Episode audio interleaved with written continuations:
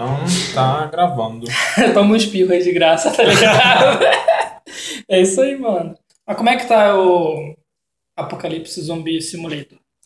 Ah, então. O que acontece? Ah, eu fui na aula quarta, Hum.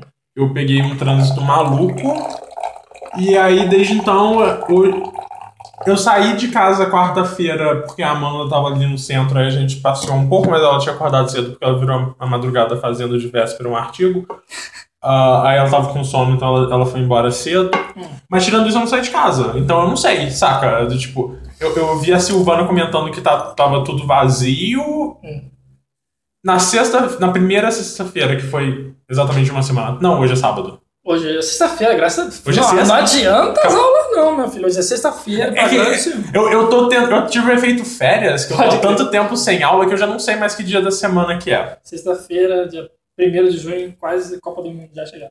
É, o que acontece? Eu e como saí. que foi aqui em cima? Então, eu saí poucas vezes por conta tipo, da mobilidade mesmo. Assim. Eu também não saio de casa muito, né? Mas eu fui no mercado e tava complicado, cara. Algumas disputas foram é, disputas míticas de produtos Uhum. foram, foram revelados ali ó, o resultado. Por quê? Não tinha mais leite integral, só tinha leite desnatado.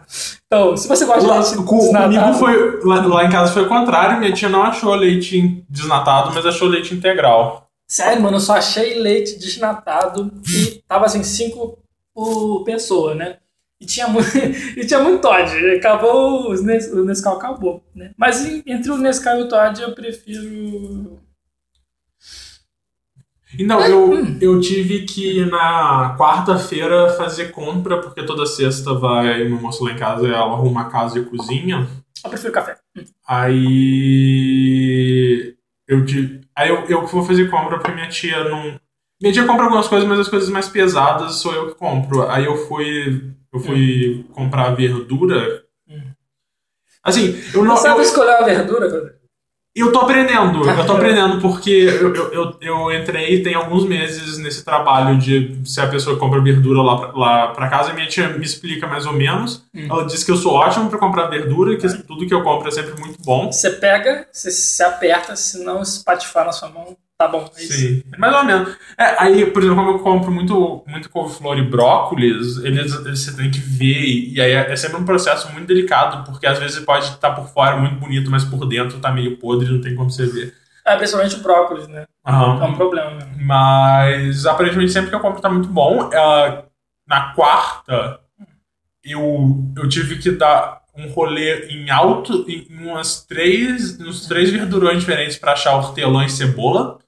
Ainda assim, a cebola não tava muito boa, mas comprei as coisas. Foi isso. Mas assim, quarta, o, o mundo já tava funcionando de uma maneira um pouco mais normal. Mas é muito engraçado você ver como. É, é bem doido, é bem doido. Pensa só, o Brasil é um país de dimensões continentais. Eu acho tão maneira essa expressão: o Brasil é um país de dimensões continentais. E a gente não tem uma malha férrea legal. Ah, não, tá sim, ligado? sim, isso é o senhor JK. JK, não, pra quê? Pra É, eu, eu, eu até vi uma galera falando, tipo, ah, ah, o pessoal da, que clama ditadura reclamando que não tem trem, é do tipo, oh, não tem trem, o lanche de não ter trem vem antes da ditadura, foi o JK. Exatamente. Assim, a ditadura não ajudou, mas começou no JK, gente. Eu, eu, eu sei que a ditadura foi uma merda, mas a gente não precisa colocar tudo Na em conta. cima deles. Teve muita merda que veio antes. E tipo assim, cara, é, eu pensei várias coisas, né? Porque você sabe muito bem que há duas semanas atrás teve o Globo Repórter sobre o Japão. O Japão, a gente sabe que é um país, não é grande, cabe dentro de Minas, se não me engano, mas ele tem uma malha, fer- uma malha férrea legal, né, do, de Hokkaido ali até Kyushu, lá bem embaixo. Né? Enfim, se a gente for transferir para o Brasil, a gente tem que A gente, a gente precisa contextualizar a greve ou, ou todo mundo que. Porque, sei lá, se É. alguém nos ouvir daqui a 10 anos, eles vão. Primeiro, desculpa, se você tá, se você tá em 2028 ouvindo a gente, desculpa. Porra. Desculpa. Mas o lance é que. Eu, eu não sei exatamente. Parece que o, o preço do diesel aumentou e aí os caminhoneiros falaram no, no, no, nope. E aí eles pararam de, de, de trabalhar e aí o Brasil parou. É, tá dando uma simplificada muito grande, porque existe um grande debate se foi uma greve, se foi um lockout, assim, eu acho que eu não me atrevo a fazer uma, uma explicação assim tão é, direitinha Ah, da greve, porque tem muita coisa obscura. A, a né? gente, eu- sei lá, eu não tô aqui pra fazer o podcast sobre o que rolou com os caminhoneiros O que rolou com os caminhoneiros. em, em maio de 2018. Eu tô aqui só pra dar um contexto do, que- do que, que a gente passou. que a gente- Chegou lá, o maluco falou, olha só, meu irmão, eu não tô afim de E aí o pagar." Brasil não funciona sem caminhão. Exatamente. Sabe? aí Tipo, pega. a- a gente quase viveu um Mad Max em É. que acabou a gasolina, então a gente vai começar a andar de carros muito loucos. É assim que Mad Max funciona, não faz sentido nenhum, mas eu não ligo. Mas voltando ao assunto. Aí, porra, passou aqui o programa sobre o Japão. Eu tava pensando assim que. É, da grande. Da, a gente tem essa de- deficiência mesmo. A gente depende muito dos caminhões. E a gente a gente, a gente que dirige é foda. Eu que dirijo. é, a galera que dirige, na verdade, a galera que dirige reclama muito, né? Porra, Aham. dependendo da estrada, tem caminhão pra caralho, etc. Mas não tem saída, malandro. Não, tem saída, não tem, tem. caminhão, porra. E é, é bem chato, às vezes, tem um caminhão, ele tá lá na sua frente, tá devagar, etc e tal. Mas vamos pensar, fazer uma. uma a gente pode falar, é, história contra, contrafactual, né? Se JK lá tivesse, ah, vamos fazer uma malha legal e tal. É, iria ajudar bastante a gente, mas pensa só. é, seria muito complicado também, né? Porque a geografia do Brasil não ajuda, Não. né? A, a geografia de Minas Gerais não ajuda nada. Eu, eu- eu tive um professor de geografia que falou, cara, eu não sei como que tem gente que vive aqui, porque Minas Gerais não, não, não é um lugar que foi feito por seres humanos, sabe? cara? tipo, mares de morro é uma merda. É foda, né? Assim, Ah. não é impossível, mas. Não, é impossível, tanto que a gente tá aqui, mas é uma merda. Tanto que cancelaram aula em todos os lugares do mundo, sabe? Eu, eu- porque quando cancelou aula na UF, eu fiquei tipo, ah, a UF cancela, ah, assim, se, se bateu um vento muito forte. Eu vou até falar de um RPG que eu tô jogando, que eu- a minha parte em um momento era o meu mago, um, um bardo, um. um druida. Não, não era um druida. Era um mago, um outro mago que era um NPC, o bardo, um priest. Então, essa era, essa era a minha parte, porque eu, eu sempre faço um personagem mago, e aí eu fui achando essa galera ao longo do jogo. Mas era tipo, dois magos, um priest e, e um bardo. Se, batia um ventinho um pouco mais rápido, todo mundo tava morto. Ah, a UFJF é assim, bateu um ventinho um pouco mais forte, parou a aula, não tem aula, mas eu vi, eu vi escolas particulares parando de dar aula ou, ou lugares fazendo ponto facultativo, então foi uma parada bem bizarra. E a UF forneceu o grande sanduíche do Chaves, né? Sanduíche de presunto. Você chegou a comer? Eu não comi nem Meu, meu irmão comeu, falou que é uma merda, e aí ele me mostrou uma foto de alguém que levou uma sanduicheira pra, Eu pra vi, mano, eu vi. Mano, é aquele lance, eu acho muito legal, assim, a universidade se mexer pra poder fornecer a comida pra galera e tal. Tem muitas pessoas que precisam. Mas eu pensei assim, cara, fazer sanduíche faço em casa, tá ligado? Uhum. Porque é, pô, subir lá pra Rio pra comer sanduíche é foda. Mas acabou, eu, eu, eu não sei, sabe? Eu- de repente eu percebi que as coisas voltaram a funcionar, então. Mas eu não- ninguém falou, então acabou a greve, é isso, voltamos à vida normal, tem duas provas e uma apresentação de trabalho pra semana que vem, e eu não fiz absolutamente nada. Ah, É, são os dois. Nessa, nessas férias aqui. Eu, você tem duas provas também? eu tenho a prova da Maria Fernanda. Eu tenho duas provas da Maria Fernanda. Não, eu tenho. Caralho, tô fudido. Eu tenho a prova da Maria Fernanda e eu tenho uma prova de, uma matéria de educação que eu tenho que fazer em casa. Ah, tá. É, mas, assim, é, ela falou: não, foda Aham. por favor. No mínimo. Eu tenho, eu tenho prova de historiografia brasileira, eu tenho prova de América e eu tenho uma comunicação. E sabe o que, que eu fiz? Eu joguei muito videogame. Ah, eu tava. Eu fiz o seguinte: eu estudei bastante japonês, estudei um pouquinho de história. pouquinho. E eu falei: eu vou terminar Yu Yu Hakusho. Porque eu tava. Eu tava no finalzinho já. Né? Então, pera, antes de, você, antes de sair da greve e ir para outro tópico, eu quero, eu quero colocar aqui, porque no último podcast você me colocou numa sinuca de bico fudida, que era tipo, escolhe aí top 10 Pokémon de cabeça. Então, eu quero aqui que você. Digimon é foda. Assim, você você Vamos lá pode. Você pode eu, eu- eu vou ser benevolente, você- você pode ficar pensando nisso e, fa- e- e me dizer no final, mas eu quero o seu top 10 jogos da vida. Jogos da vida? Fácil. 10. Fácil. Fácil. Não vou elencar numeração, que é o melhor. Assim, eu, eu fiz a minha, eu elenquei e eu, eu coloquei a regra pra mim mesmo de não colocar jogos da mesma franquia, coisa tipo, ah, dois Zeldas, dois Ah. Dark Souls. Aí fica foda, né? Mas, mas acho que dá, vamos lá. Pimba. A Link to the Past, né? Uhum, Mario World, uhum, Mega Man X, uhum, hum, Donkey Kong Country, primeiro, né? Primeiro. uhum. Temos quatro, né? Você não quer falar um pouco deles, não? Ou você só vai descendo. Tá, o A Link to the Past foi o primeiro jogo que eu comprei. Comprei não, que minha mãe comprou Uhum. no Super Nintendo. Foi até engraçado porque eu queria comprar o International Superstar Soccer Deluxe. Mas o Dudu, meu irmão mais velho, Eu, eu conheço essa história. Eu acho, eu te contei essa eu acho, história. acho que a gente contou isso no primeiro episódio. Exatamente. Então você que é o meu ouvinte velho, você sabe que meu irmão foi lá, viu aquela espada surrada lá com aquele escudo. E, tipo, a gente não sabia porra nenhuma. Ele, quero esse jogo. Aí eu comprei, beleza. Vamos lá, vamos passar pro próximo então. Mega Man. Mega Man X.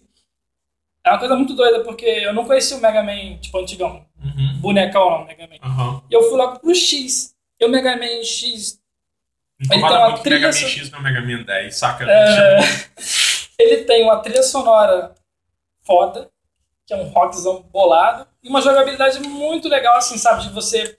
Cada chefe tem um- uma magia que vai derrotar ele diferente, etc e tal. O design do- da- das fases são. Uhum. É, pra mim, bem feitinho. E ele é um jogo muito difícil, assim. Tipo, a gente fala que agora os jogos estão ficando mais fáceis, né? Mas, pô, Mega Man X e Contra, nossa senhora. Deixa eu ver, outro que eu falei foi o Donkey Kong. Donkey Kong foi um jogo que eu ganhei uma troca, porque naquela época não tinha dinheiro e tinha que trocar jogos, né? Tipo, Uhum. E eu lembro que a fita não tinha label, era toda raspada. Aí o amigo, não, isso aqui é Donkey Kong. Eu ah, tive que confiar nele, né? E. Assim. Ó, ó. Hum. Dia 24 desse mês, sai para PC, Xbox One, PlayStation 4 Switch, Hum. Mega Man X Collection. Eu tô ligado, tá achando que eu vou comprar? Eu fiquei até interessado no Mega Man. Tem agora um novo Mega Man. Talvez eu compre só pra você parar de me encher o saco e, Ô, e maneiraço, cara. Maneiraço. É, o Donkey Kong é legal porque ele tem uma trilha sonora muito foda e era totalmente diferente pra mim. Nossa, que gráfico Sim. é esse? Que gráfico é esse? Hoje eu acho ele muito feio, mas Feio, eu, é, eu muito imagino que na época ele tenha sido muito impressionante. Eu não acho que ele envelheceu muito bem. Ah, é claro que não, mas, pô, assim, eu li aquele jogo assim, caralho, mano, que jogo foda. Que jogo perfeito. Aí já foram quatro, né? Deixa eu ver. Peraí, Super Nintendo, será que tem mais alguma coisa? Super Nintendo? Deve ter, porque Super Nintendo sempre tem uma coisa legal. Nenhum RPG. O Super Nintendo eu não joguei muito RPG, não, cara. Falar a verdade, deixa eu ver. Né, não joguei, não. Aí, vamos lá. Uh, pô, Ocarina of Time. Já falamos, a gente falou sobre Ocarina of Time. Sim, no quando eu for falar minha, na minha lista, eu vou falar de Ocarina of Time. Ocarina of Time. Pô, jogo foda. Caralho, Ocarina of Time. Que vontade de comprar o Ocarina of Time. Você falou duas vezes Zelda, mas tudo bem, tudo bem. Eu, Mas Zelda, cara, tipo assim, você tem que ver que quando você fala de Zelda, Ocarina of Time é uma coisa. Aham. Ó, concurso.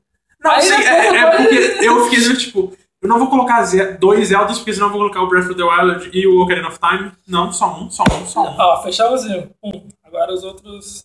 Aí a gente já começa a trabalhar aqui o coração. Por quê? É, Eu gosto muito do, prim... do... do Metal Gear 3, o Snake Eater, Aham. que é. Cara, a melhor música de 007. é, exatamente. Por conta. Tipo assim, foi algo totalmente diferente. Foi uma experiência assim. Caralho, que foda. Cinematográfica mesmo. Aham. Tem muita gente que reclama do Kojima, que ele bota muito cutscene, etc. Mas quando eu joguei aquilo, foi engraçado, vou contar uma história pra você, que eu joguei a primeira vez. Pega aí pra mim. Eu joguei a primeira vez no Game Boy. E não sei se você sabe como funciona o Game Boy. O Game Boy, você coloca a hora pra jogar. Você bota a hora aí, Ah, duas ah, horas. ah, Game Boy é um lugar, não é o console, não é o portátil da Nintendo Não. Game Boy. Não, lá no Rio a gente chama Ah, de Game tá. Boy, não sei aqui como você chamava. A Não, pra locadora, mim era talvez. locadora, saca? Tipo, Lá no Rio a gente chama de Game Boy. É, eu, eu não tive muito. Eu, eu, eu tive. Eu vou até falar mais disso, mas eu tive uma experiência bem grande com locadoras no Rio, na época que eu morei lá, mas aqui em Juiz de Fora eu, eu, eu, Não, né? eu tive menos, até porque quando eu voltei pra Juiz de Fora, eu já tava na era PlayStation 1, não fazia sentido você alugar um jogo de 5 pila. Pode crer. Aí eu joguei na Game Boy. Só que, cara, demora pra começar a jogar, né? Mas mesmo assim, eu achei aquele jogo foda. Então ele tá lá, tá no meu coração. Um jogo assim que, que nem pra você. Se eu pegar ele de novo, eu vou zerar ele várias vezes e não vou enjoar, tá ligado? Ah, já foram o seis. Né? É. Você chegou a jogar os, o 1 e o 2 antes? Aí eu fiz, não, eu fiz a, a, a travessia ao contrário. Joguei o 3, Aham. joguei o 2 joguei o 1. É, É eu, eu, eu, eu, eu não vou te criticar, porque a minha, a minha história com Metal Gear, eu, eu- Então deixa eu começar a falar que o décimo da minha lista é Metal Gear Solid 4. Ah, ele é bom, ele é bom, ele não não, ele é bom. Eu gosto muito do Metal Gear Solid 4 porque ele meio que fecha tudo, ele fecha a história do Solid e... do Solid Snake, não da, da série Metal Gear Solid, Então, mas ele, e ele é um mega de um puta de um fanservice enorme. e assim, ele, Eu, eu não tô. Sabe, tipo, eu queria falar.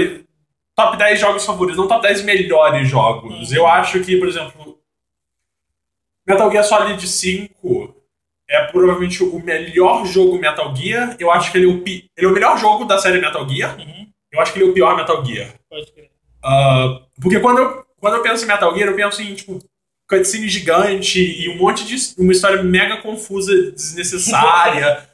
ah, um gameplay meio travadão, uma coisa mega cinematográfica. O 5 tem bem menos disso. O 4 é o fechamento de várias histórias, sabe? Tipo, é, um, é um grande finalzão de novela. Pode crer. Metal, Metal Gear Solid 4 termina com um casamento, saca? Não, não, não tem como ser mais novela do que isso. E a forma que eu comecei Metal Gear Solid 4 foi muito estranha, porque foi tipo, eu comprei o PlayStation 3. Hum. E aí um amigo meu que também tinha um PlayStation 3 falou: "Então, você vai jogar Metal Gear Solid 4". Eu falei: "Cara, eu nunca joguei Metal Gear na minha vida". falou: "Então joga essa porra". Aí eu fui na, na minha loja, na loja que eu comprava jogos de PlayStation 2. Hum. Eu comprei o 2 e o 3. Aí eu joguei o 2 primeiro. Ah, gostei, eu, eu já sabia o lance do 2 ser do Raiden. Eu gosto do Raiden, eu acho o Raiden um personagem maneiro.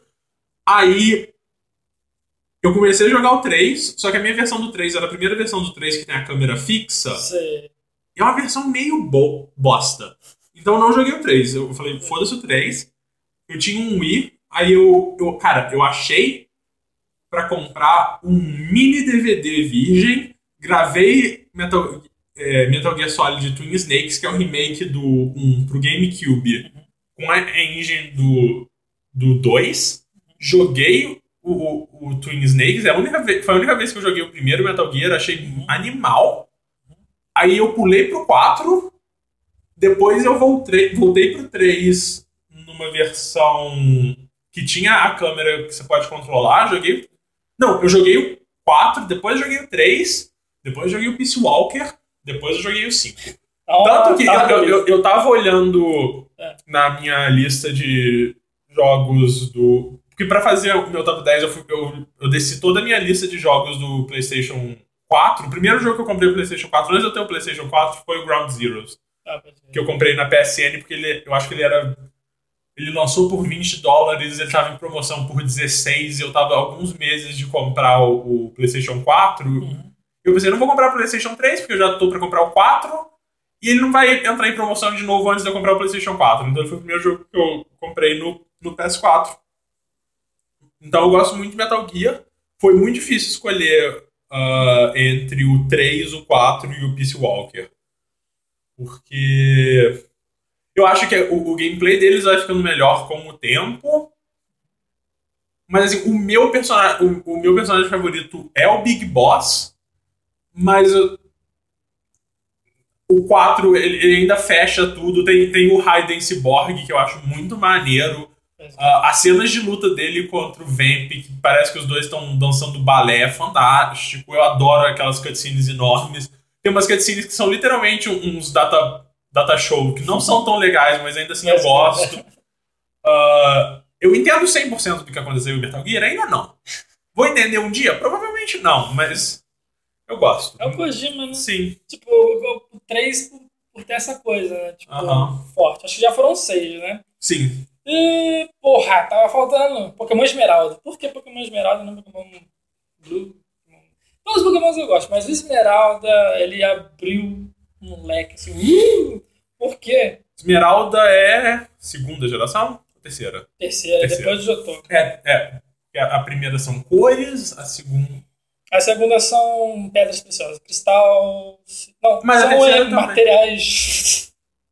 É, é cristal e Metais. o quê? Não, é, é gold, silver e crystal. Ah, tá. Então, É. é. tipo pedra Coisa- e. coisas caras. Coisas caras. Coisas caras. A terceira é, é- é- Caraca, eu escutei a terceira genitália. Não, a terceira, a terceira são pedras preciosas. A quarta. Eu nunca lembro. Eu odeio, eu odeio Sinnoh, então eu nunca Peraí, eu vou lembro. lembrar. Putz, peraí. Sinô? Sinô é. Caralho. Pérola? Também? Pérola, Diamond, Pearl. É, pérola. É, Também, continua. também. E aí depois é cor de novo, porque volta pro Black and White. Isso, Black White. Depois, Depois é o Sun and Moon. Depois é o X and Y. Ah, é, é o X e o Y, que nunca teve o Z. Me deixa muito triste não existe o Pokémon Z. Exatamente. E Ainda depois- mais porque eu ouvi muitas pessoas falando tipo, ah, é cromossome. Eu tô tipo, não, seus imbecis. Esse é o primeiro Pokémon 3D. Pode crer. Né? Esses são os a, são, são O- as coordenadas. o- E falta a terceira coordenada pra fazer as três dimensões. Ah, eu odeio todo mundo, eu odeio todo mundo.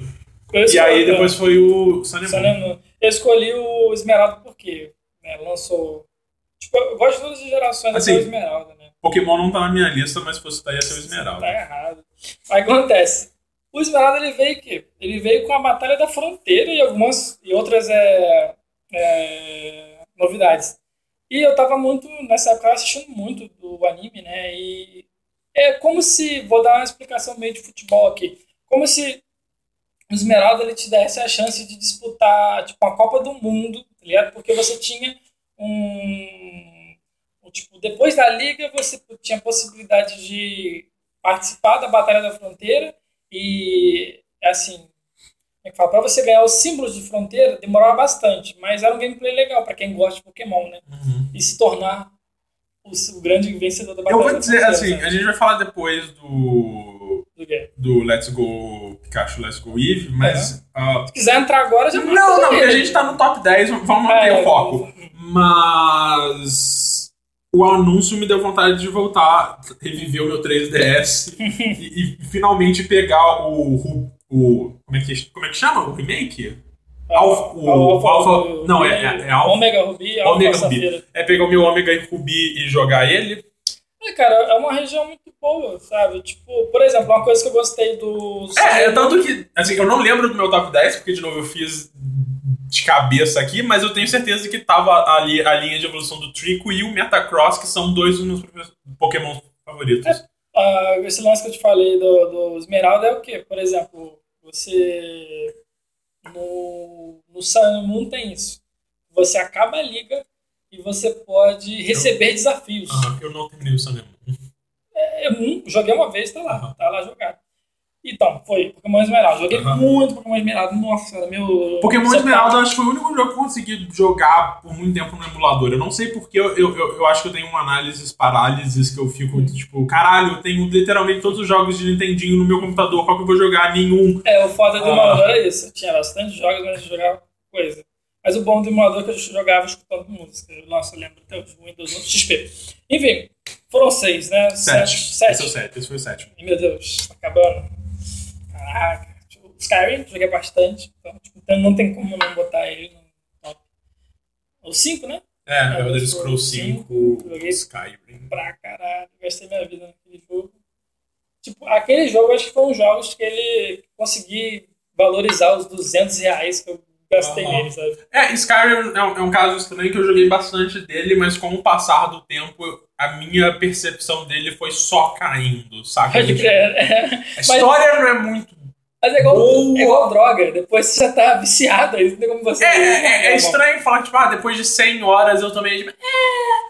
Um jogo que tipo, eu me diverti, sabe? Eu, eu não quero soar hipócrita ou cuspindo no, no prato onde eu comi, mas. ah, sei lá, olhando hoje, vendo os jogos que saíram naquele ano, porque quando saiu.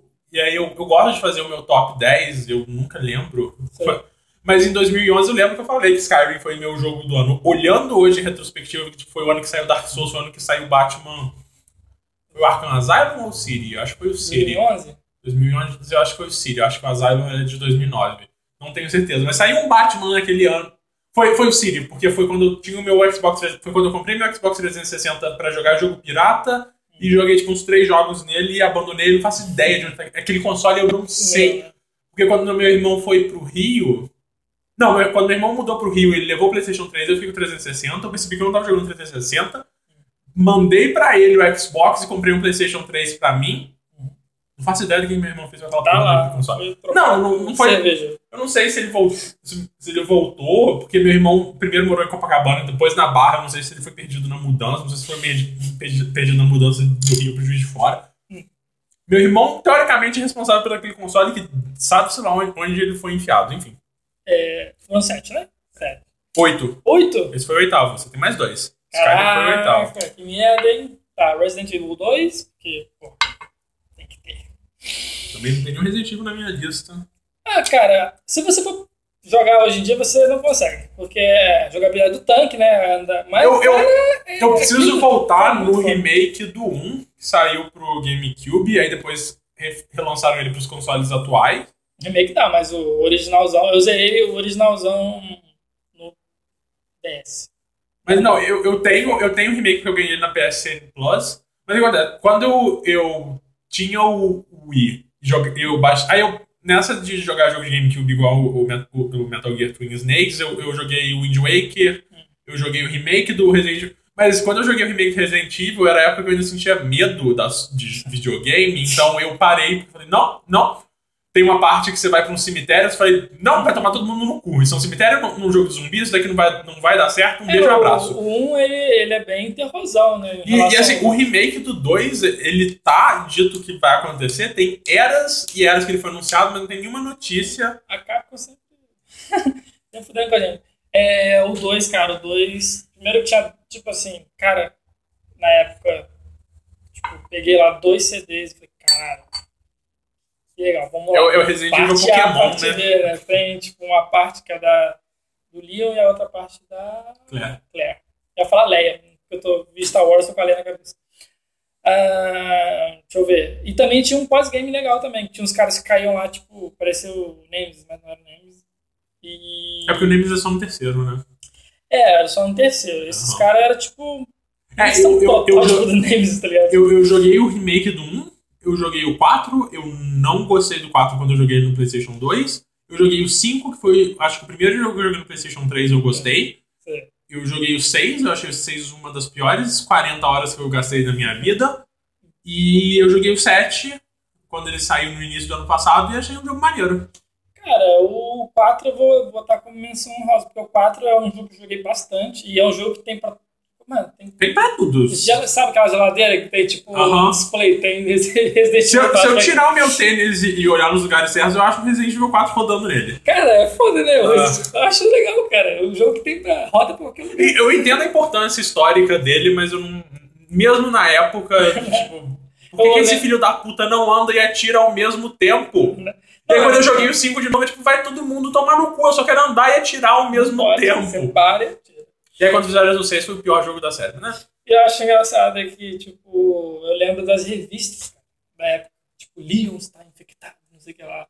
E a gente, na, na expectativa do jogo, né? Tenho dois, mais dois? Mais um. Mais um! Mais um. Caralho, mais um, foda. Deixa eu ver.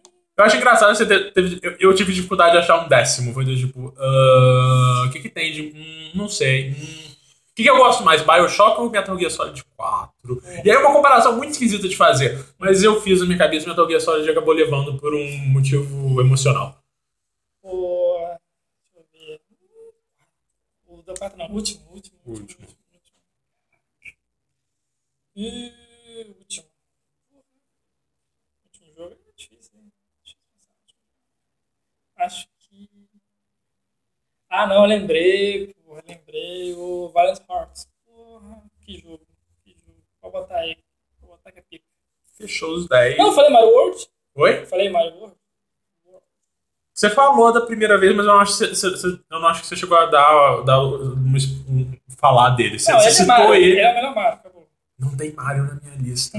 Tá errado. Se É porque eu tivesse não chance- joguei, ó, não joguei o Mario Odyssey. Vou comprar, Se, custar dinheiro, mas talvez ele esteja aí dentro desse. ah, assim, se tivesse um Mario, ia ser o 64. Mas então, vamos, pra mim agora. Eu já falei o meu décimo, que é o Metal Gear Solid. quatro. É, quatro assim, eu, eu fico muito triste que a minha lista só tem jogos que são considerados muito, muito bons e que eles são criticamente aclamados. Eu, eu não sei se eu, eu me sinto muito o cara que vai fazer o top 10 filmes da vida e tem só, sei lá, Star Wars e filme da Marvel. Então, enfim, o meu nono jogo é A Maldição da Ilha dos Macacos.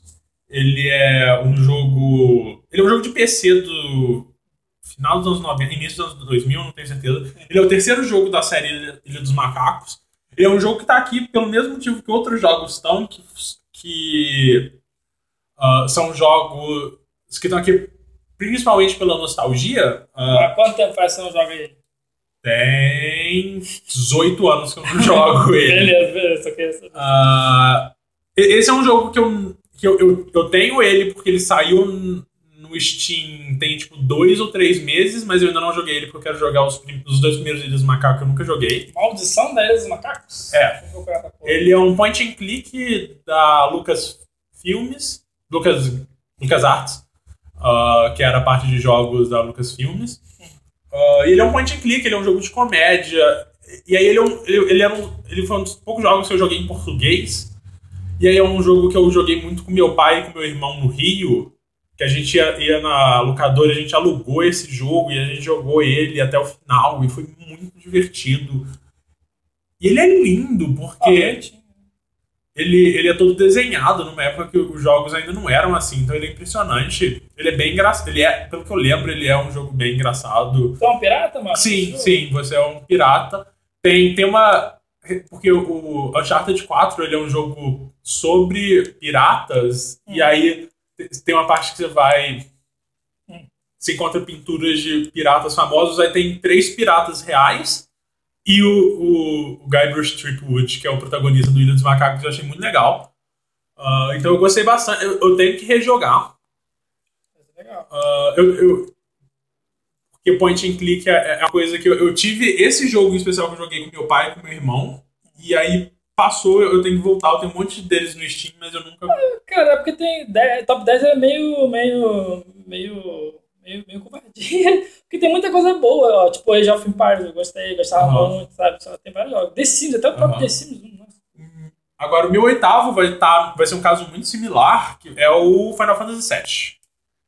Uh, no PlayStation 1, porque foi de novo, foi, foi provavelmente o último jogo, o último jogo que eu, meu. Não, mentira, ele jogou oito depois. Mas foi um dos últimos jogos que eu, meu pai e meu irmão, a gente sentava e jogava junto quando meu pai voltava do Rio. Hum. E aí eu e meu irmão, a gente não sabia ler inglês, a gente precisava dele, a gente imprimiu detonado de, sei lá, 20 páginas, porque era um jogo de 4 CDs. Uh, se não mais, saca? Então. Tem um RPG japonês de 80 horas, então tinha muita coisa para fazer. Então eu não tô nem falando que ele é o melhor Final Fantasy, até porque eu joguei relativamente poucos Final Fantasies, mas ele, é o, ele foi o meu primeiro Final Fantasy, foi meu primeiro grande RPG japonês. Esse é que tinha as cutscenes bonitas? Sim, esse foi o primeiro Final Fantasy em 3D.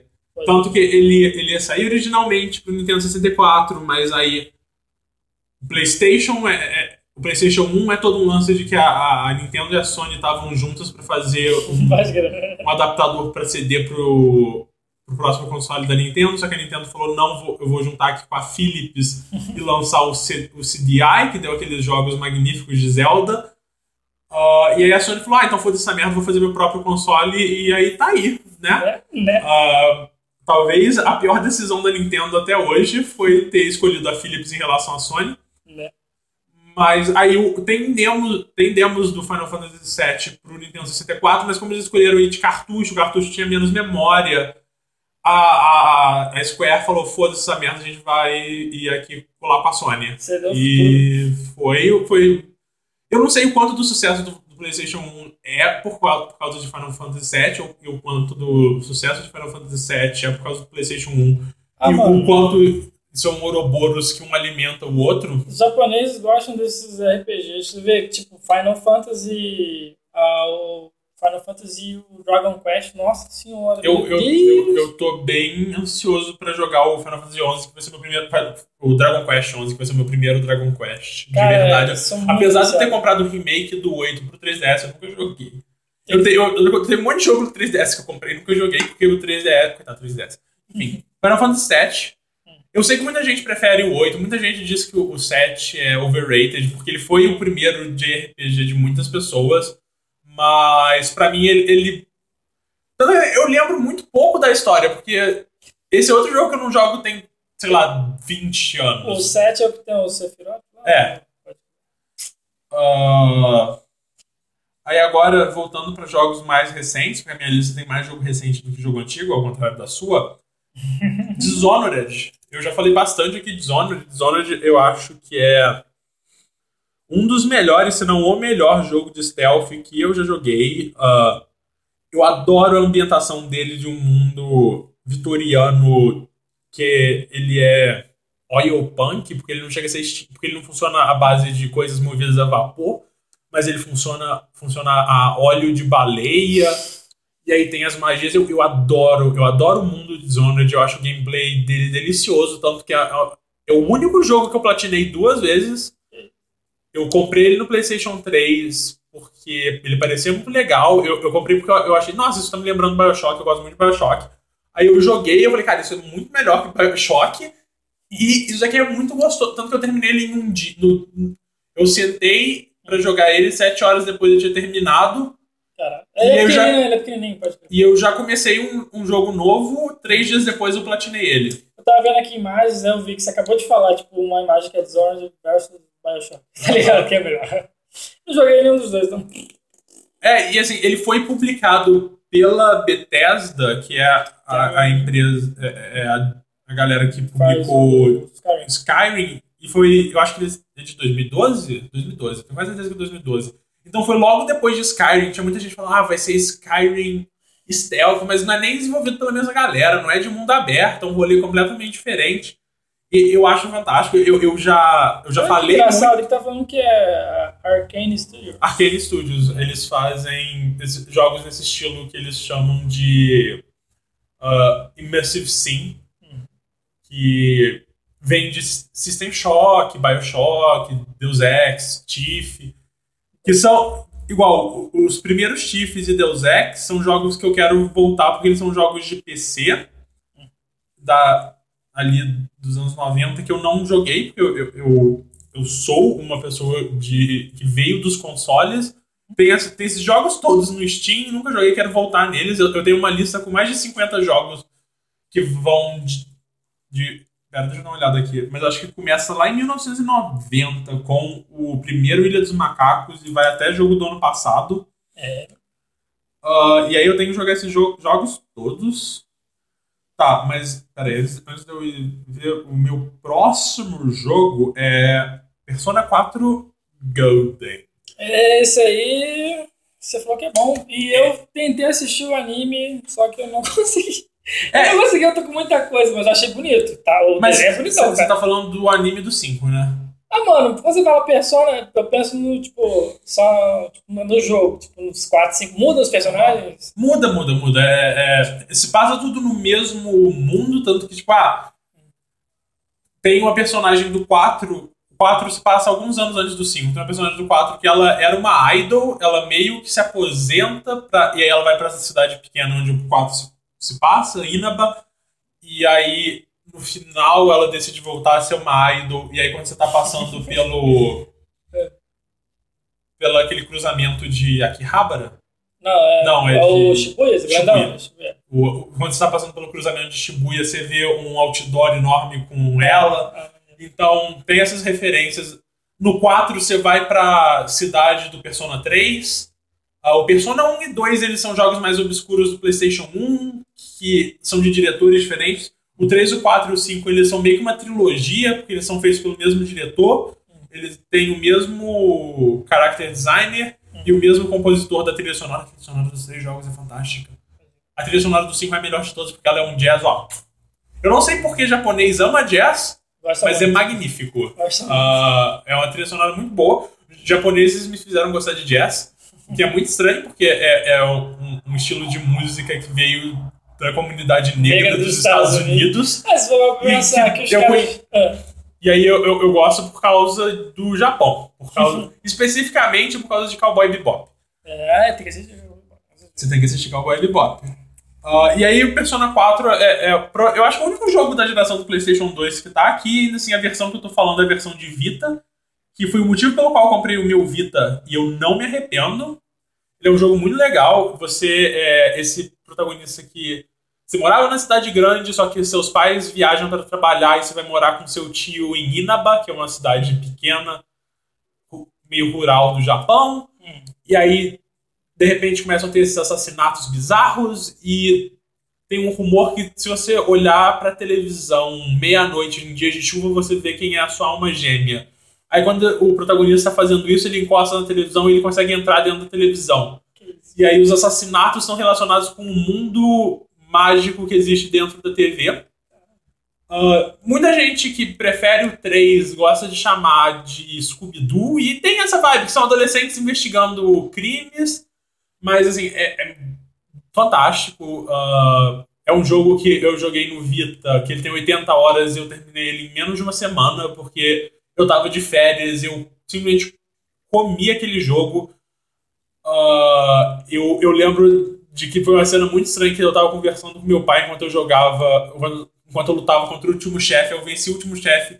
Aí meu pai tava conversando comigo enquanto eu jogava e de repente eu comecei a chorar por causa da cutscene final. Porque Persona tem todo esse lance que ele se passa num período de um ano. Sim. O, o Persona 3 tem. Ele tem um limite específico de porque é um ano. No 4 é porque você vai voltar para a sua cidade natal em um ano. E no 5 é porque você. É, você foi acusado de um crime e aí você é mandado para Tóquio para morar com um amigo dos seus pais, que decide cuidar de você, e aí vai, em um ano é quando uh, você tá livre dessa coisa. Ah, você foi pra Tóquio porque a única escola que aceitou o protagonista. Não, a única escola que aceitou o protagonista, o personagem, a pessoa com histórico criminoso foi uma escola em Tóquio, então ele foi pra Tóquio morar com esse guardião e tal. É. O 5 é legal, mas é, eu não gosto tanto dos personagens, eu não gosto tanto da história. Gosto muito de trilha sonora. Eu tenho uma pergunta desses quatro aí, porque eu tô fazendo as pesquisas hum. aqui, ó. Tô brincando na internet, não. Uhum. É, tipo assim, tá aqui, Persona 4, Shin Megami Tensei. Tipo, Megami é deusa, Tensei é tipo natural, Shin pode ser novo. Shin não, é... não tá em, em japonês, tá uhum. em romance. É, é, porque Shin Megami Tensei é meio que a, a série principal. Tem a série, tem o Shin Megami Tensei. Quer dizer, no, acho que no Nintendinho ainda, hum. uh, antes de tem muita gente que chama uh, Shin Megami, a, a, série Shin Megami Tensei da série meio que Pokémon das trevas, porque assim, no Nintendinho eles lançaram o Tegami Tensei, que era todo um lance de mundo pós-apocalipse, tinha uns demônios, e você podia capturar os demônios. Sim. E aí, eu acho que o segundo jogo ele chama Shin Megami Tensei, e aí dentro da, do, do cânone do Shin Megami Tensei, eles têm vários spin-offs e o Persona começou como spin-off, ele ainda é tecnicamente um spin-off. Tanto que tipo, quando, quando, você vai pro mundo mágico, no, no 3, é, quando dá meia-noite, algumas pessoas conseguem ter uma hora a mais na, na, no dia, que é a Dark Hour, uhum. e aí o mundo se torna meio bizarro. A escola deles vira uma torre chamada Tartarus, que tem acho que 100 andares, e você vai subindo a torre. E aí você vai enfrentando Shadows, que são os monstros, e aí os monstros eles costumam ser uh, monstros característicos da série. Tanto que se você procurar pelo Jack Frost, ele é meio que o símbolo da Atlus, que é a publisher e desenvolvedora do, da série. Achei aqui o jogo. Uh, Aí tem outros spin-offs, tem. Eu acho que saiu um remake Bom, pro 3 mó, mó, mó, tipo Dark mesmo, sabe? Aham. Uhum. Pro 3DS tem o Shin Megami Tensei 4, que é da série principal, que algumas pessoas falam. Rapidão, esse jogo, o Shin Megami Tensei, é pra que, pra que console? Pra. Mano, o jogo tá 5, quase 6 mil ienes. Ai, meu coração. Procura Mara Shin Megami Tensei. Você vê o, o, o, o design dos monstros, é fantástico. Uh, então eu, eu, gosto muito dos personagens do 4. Eu gosto Cara, muito das... Sim, sim. É, é, uma, é uma grande piroca numa carruagem. Exatamente. Saca? É, é, esse, esse é o jogo. Uma piroca verde. Uma piroca verde gigante numa carruagem. Porque tem um lance de que, tipo, todos os monstros eles são meio que seres de religiões e mitos diferentes. Acho que o Mara, ele é de alguma religião antiga japonesa, que ele é, É, um do- símbolo de É, fertilidade. tem um templo no Japão, que eu esqueci o nome, mas eles cultuam o. Não, como símbolo de fertilidade. Sim. você quer ter um filho, você vai lá, Sim. passa a mão na cabecinha. Mas é, é, tem tudo. Tem, tem- Rapidão, o maneiro é a cambada de estrangeiro indo Aham. pro templo pra ficar rindo, sendo que as Aham. pessoas estão ali, tipo, pô, sim, vou ali fazer uma oração porque eu preciso ter um filho. tá sim, o ligado? Japão tá precisando de filhos. Ah, mas aí os monstros costumam ser deidades ou, ou figuras ah, folclóricas ou até figuras ah, é, literárias. O- igual no 5, o persona do protagonista chama Arsène, que é o primeiro nome do Arsène Lupin, que é um ladrão famoso da literatura francesa, que por algum motivo ele também é muito famoso no Japão, tanto que fizeram o Lupin the Third, que é o anime que protagoniza teoricamente o neto do Arsène Lupin original, e aí ele é japonês. Ah, o, o, o café onde você mora chama Café Leblanc, que é uma homenagem ao autor do Arsène Lupin, que era o Maurice Leblanc. Leblanc. Pô, você, ó, que? você tem um sotaque bom francês. Eu acho que deveria investir nisso, sério. Ah, Qual o nome do cara mesmo? Maurice Leblanc. Oh. Ah, ah, mas tem um personagem que tem um persona que é o Zoro. Zoro, Zoro mesmo? Aham. Zoro. Mentira, eu não lembro seu nome. Hum, Não lembro, não tenho certeza agora. Ah, Pô, rapidão, mano. Que, pô, que horas são fazer uma, uma obra? Puta que pariu. Parou, graças a Deus. Caralho, foi mal, viado. não, tranquilo. Mas assim, eu não gosto tanto do, do, do 5-4. Eu, eu- enfim, eu vou continuar com essa Próximo lista. jogo, próximo jogo. Próximo jogo é Mass Effect 2. Cara, eu vou te falar uma parada. Eu sei que é o seu jogo, mas vou roubar agora. Caraca, se liga. É essa porra da EA, né? Aham. Então, a EA tem vários jogos, assim. Eu tô com a internet muito boa, só que eu tô com preguiça de baixar as coisas. aham. É bom isso mesmo? Posso baixar ali? Mas Ma- Mass Effect. Andromeda. Andromeda. O Andrômeda é. Eu não terminei o Andrômeda. O Andrômeda é provavelmente o pior dos quatro. Hum. Talvez ele seja uma boa introdução justamente porque ele é o pior. Ah, eu até hoje espero, do fundo do meu coração, um, um remaster da trilogia original para os consoles. Caralho, caralho. para os consoles atuais para eu poder ter uma desculpa para jogar de novo. Eu, eu até jogaria de novo no PC, mas eu, não, eu nunca comprei eles no PC porque no PC ele não tem suporte pro controle, vai tomando cu, não jogo nada no mouse e teclado. Mas como é que é o jogo? Ele é um, um RPG misturado com tiro em terceira pessoa. Ah, ele é da mesma galera que fez Dragon Age, você jogou Inquisition. Ah, então ele tem todo o lance de você criar o seu personagem, você tem árvore de diálogo, você chama a- as pessoas para su, pra sua equipe. O 2 é o mais interessante. Ah, o 2, eu não vou dar spoiler do, do primeiro, mas no, o 2, o, o seu lance é, é juntar uma equipe das melhores pessoas da galáxia para enfrentar um mal iminente que tá vindo fuder com uma galera. Ah, muito curioso que a nave deles parece um, um grande pedaço de cocô gi- gigante. Mas é, é um jogo muito. Assim, o gameplay eu não acho tão bom, mas os personagens são tão legais. É é uma coisa que tem muito em comum com o Persona 4, que é do tipo. Eu tô aqui pelos personagens, eu tô aqui pela história dessa galera. os dois jogos têm o lance de que você pode namorar alguém da sua equipe, ah, escolher. As pessoas que jogaram Mass Effect vão entender isso, mas escolher entre Liara e a Tali dói até hoje.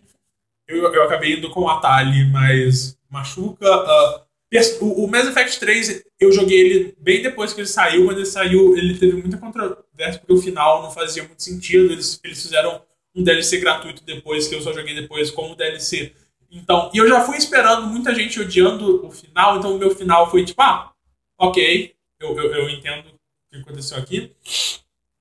Ah, então, eu chorei pra caralho no final do 3, porque de novo, eu, eu, eu, eu tornei. a- É, é uma coisa que eu tenho muito com série, filme, livro. Filme menos, mas com livro, jogo e série, como são coisas mais longas, é do tipo.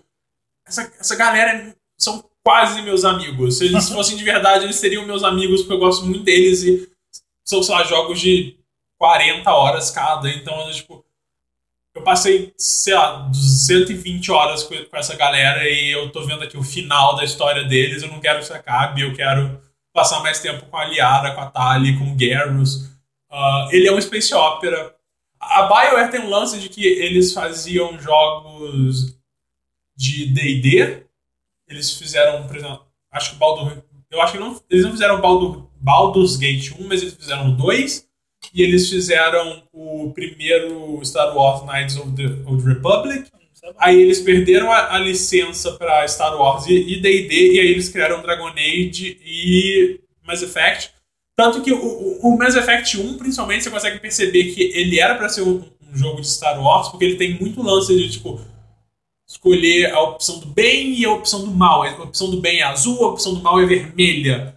Uh, você, você é, você começa o jogo entrando para os Spectors, que são os agentes especiais da galáxia.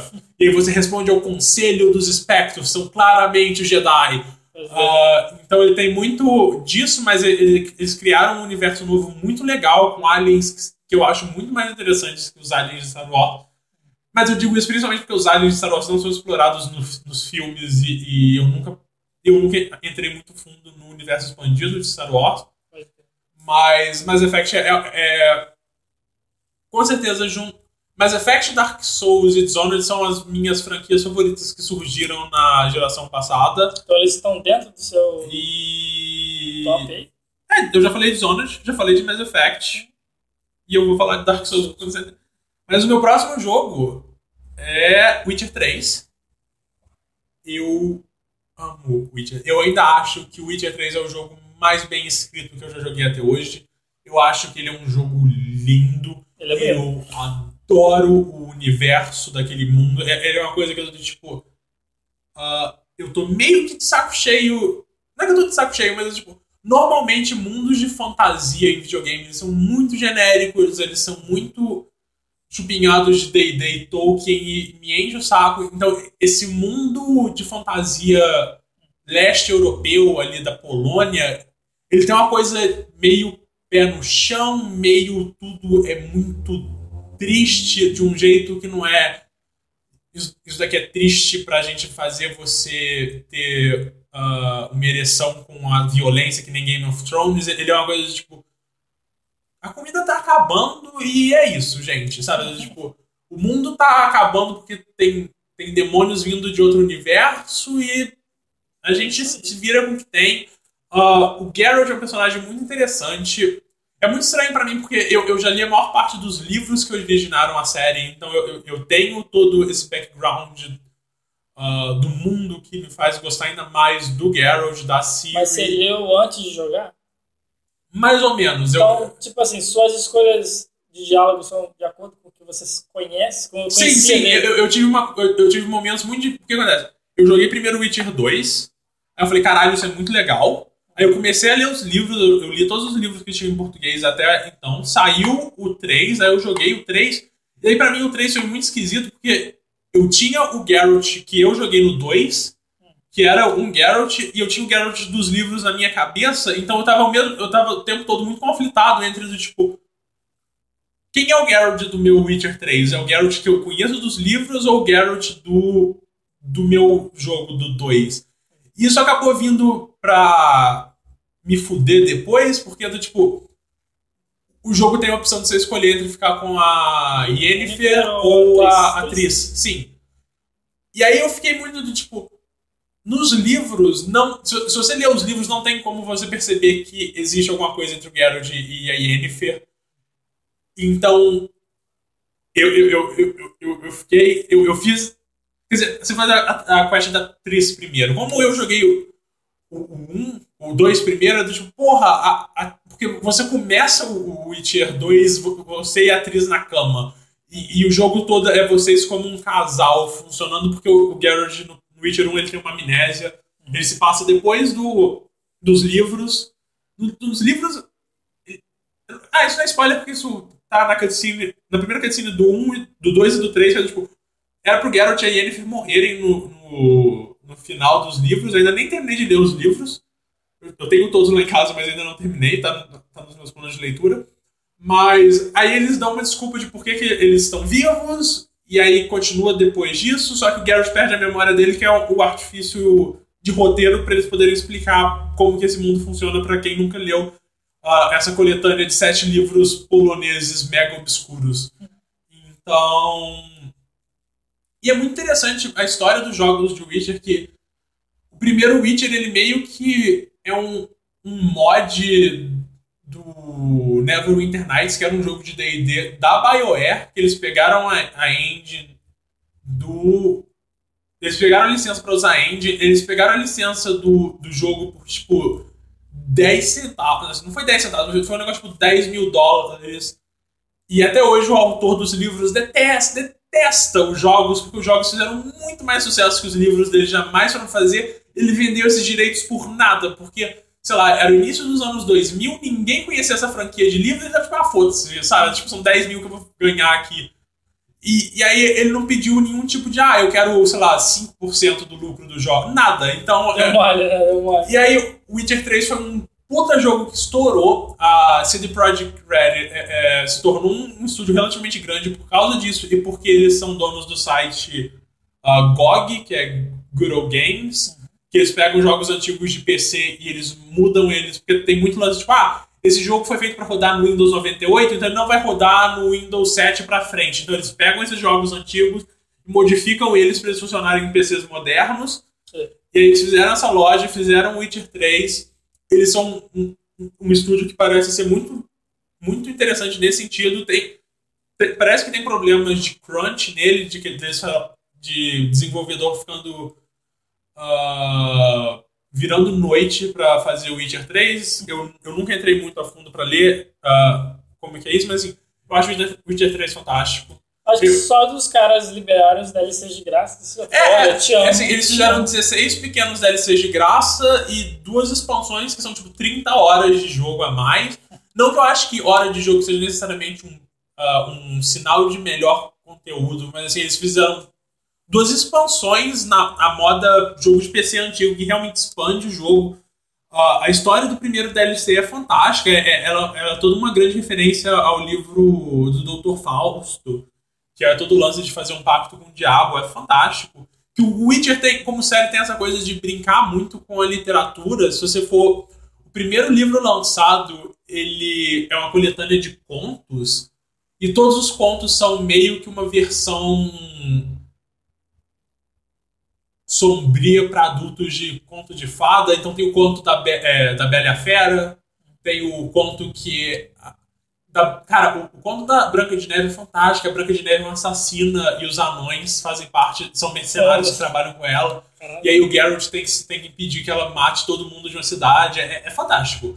Uh, os livros são muito bons, o, jo o jogo é muito bom. Eu acho bizarro como que eles conseguiram pegar esses livros que são muito bem escritos e fazer um jogo que é mais bem escrito que, uh, que, o, que os livros. Então eu acho que ele tem um, uma excelência em roteiro que videogames não costumam ter. E é por isso que ele está aqui. Uh, meu terceiro jogo, uh, e, e, essa é a parte que, dependendo do, do, dia da semana que você me perguntar, a ordem desses três jogos vai variar porque é, é difícil, são três jogos que eles são muito queridos para mim. Nesse momento, eu coloco como o, o, terceiro jogo na minha lista, que é o The Walking Dead da Telltale. Uh, eu, eu acho a série The Walking Dead terrível. Eu li um pouco dos quadrinhos, não muito, mas a história do, do jogo é completamente não relacionada Completamente não, sabe? Tipo, tem o, o Glenn, que é um personagem asiático, eu, eu, acho que ele é coreano, não tenho certeza. Ele aparece nos jogos, tem um fazendeiro que ele é, é importante no. Ele, a galera do, da HQ e da série, eles moram na fazenda desse cara por um tempo, ele também aparece. Mas é uma história à parte, você é. Ah, eu não lembro sobre o nome dele. É o Lee. Lee. Emanuel? Não, não. Miranda. Uh, Lee the Walking Dead. E é incrível, porque esse é um jogo de 2012. Então, Lee Everett. Uh, ele é um professor universitário de história. O jogo começa com ele sendo preso porque ele matou um senador americano porque um dia ele chegou do trabalho em casa e ele viu o senador com a esposa dele, e aí ele teve um ataque. Que merda! Ele teve um, um lance de raiva. Um e, lance de raiva? Porra. E matou o cara, uh, e aí ele foi preso, só que aí você começa o jogo na viatura, só que aí é quando o apocalipse começa. E aí, logo, algumas horas depois, algumas não, alguns minutos depois dele. Aí tem todo acidente de carro e ele, ele vai numa casa e nessa casa ele encontra a Clementine, que é uma menina que os pais uh, foram viajar e deixaram ela com uma babá uh, em casa e aí a babá dela virou um zumbi. Ela sobreviveu porque ela foi para casa da árvore e o zumbi não conseguia subir para casa da árvore. E o jogo todo é você tentando sobreviver esse apocalipse zumbi com essa filha adotiva. Uh, ele foi um jogo que saiu alguns meses antes do The, do, do The Last of Us. Né? Eu acho ele melhor do que The Last of Us. Tanto que The Last of Us não tá nessa lista. Uh, eu tenho que rejogar The Last of Us, porque The Last of Us, ao contrário do Skyrim, ele teve o um efeito oposto que ele foi crescendo mim uh, com o passar do tempo, porque o meu problema com The Last of Us é a jogabilidade. E enquanto a história para mim é magnífica, então conforme os anos foram passando e eu fui lembrando mais da história, fui lembrando mais da da Ellie, lembrando do Joe, não que eu goste do Joe, Joe é uma péssima pessoa, mas lembrando deles e da história deles e do que, que eles passam, o jogo vai crescendo na minha memória, mas eu ainda não rejoguei o, o The Last of Us, mas eu acho que, principalmente porque o o The Walking Dead, ele, ele é meio que um point and click, ele, é, ele é virado que a Telltale tende a fazer point and clicks de comédia para fazer meio que jogos de... Uh, você joga uma narrativa e você faz escolhas do que, que seu personagem vai falar. Aquele Batman na Sim. pegada. É. Uh, que eu, eu joguei os três ou dois primeiros episódios do Batman, eu tava gostando bastante, preciso terminar. Uh, mas o, o lance do The Walking Dead é que como Assim, se você joga mais de uma vez, você percebe que as suas escolhas são meio que relevantes. Mas quando você joga a primeira vez, você se sente muito apegado com os personagens, o que está acontecendo, principalmente porque você faz as escolhas. E algumas escolhas são uh, inúteis para o grande esquema das coisas. Quer dizer, a maior parte das escolhas são, mas você sente que você está decidindo o que está acontecendo ali. Sabe? Tem uma hora que, tipo, ah, a nossa comida está acabando, você tem que dar um pedaço de queijo, metade de uma maçã e dois biscoitos creme cracker. Você tem que escolher quem dos sobreviventes você vai dar. Pra, quem você vai dar essa comida, e assim, isso não faz diferença nenhuma pra história. Mas ainda assim é um momento muito impactante, porque eu, tipo, eu tenho que escolher aqui. Obviamente, a primeira pessoa que eu vou alimentar é a minha filha adotiva e, o, e a outra criança, porque sei lá, pra mim é importante você colocar as crianças em primeiro lugar, e aí sobra dois negócios de comida, e aí o que, que eu vou fazer com esses dois negócios? Eu vou ficar com uma pra mim, eu vou dar pra outra pessoa, eu vou dar pra esse cara que não gosta de mim pra tentar conseguir a afinidade dele, não sei. Então são decisões que você faz, sabe? Tem uma hora que uma, um personagem mata, mata, mata outro, um membro do seu grupo, mata outro membro do seu grupo. Que foi um. Cara, foi um momento que eu lembro que eu comecei a tremer quando aquilo aconteceu, porque veio do nada e eu não esperava aquilo acontecer. E aí você tem a opção de, tipo, eu posso te expulsar do nosso grupo, de deixar aqui no meio da estrada para você se virar do jeito que der para sobreviver esse apocalipse, ou eu posso colocar você em algemas e ver o que, que eu faço contigo. E assim, coisas acontecem dependendo dessa escolha, essa escolha não muda o esquema geral do jogo, mas ainda assim é do tipo, eu decidi o que eu vou fazer com as pessoas, sabe? Tipo, você acabou de dar um tiro numa pessoa que era muito, muito importante para mim. Você, tá na rua, filho da puta. Você tá no meio de uma estrada com zumbis e que eles te comem. Eu não vou, não vou nem te dar uma arma para você se virar aqui. É, tipo, vai tomar no seu cu. Então foi um jogo que me impactou muito. É, é um jogo que eu, eu, joguei ele duas vezes e o último episódio, porque ele foi um jogo que ele foi. Ele, até eu tenho essa coisa de lançar por episódios.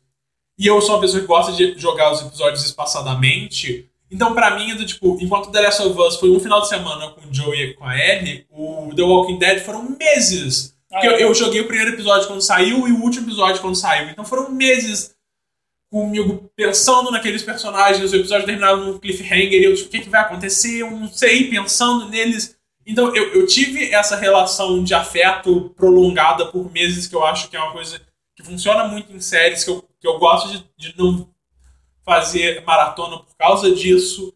Ah, então eu gosto muito da Clementine. Ah, ela é a estrela do jogo, ela é uma personagem magnífica. A dubladora dela faz um papel fantástico. O cara que faz o Lee também faz um papel fantástico. O último episódio é um- uma facada no coração. Então eu, eu acho que ele fez uma coisa para Ele foi, foi um jogo que eu joguei que me fez perceber.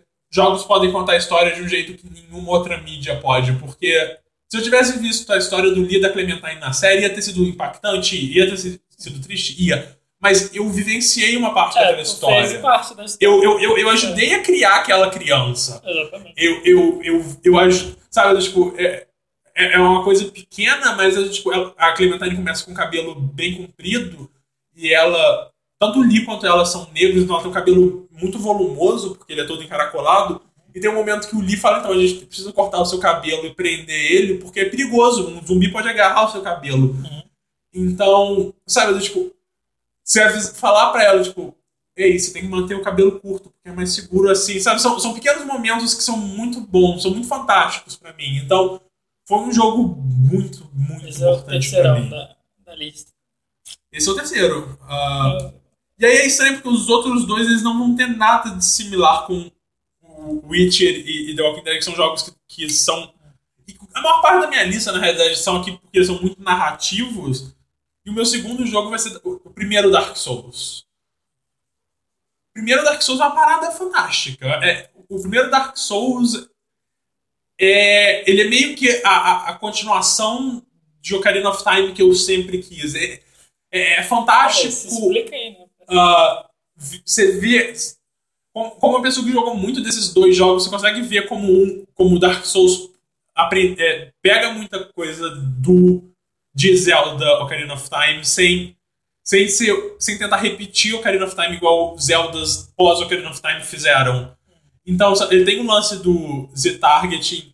ah, ele tem. O, o level design ele é muito. ele- sabe, tem muitas coisas ali que vêm um do outro. Então, é uma coisa fantástica. É, é um mundo. O mundo de Dark Souls eu acho que é um mundo muito legal. Eu gosto bastante dele.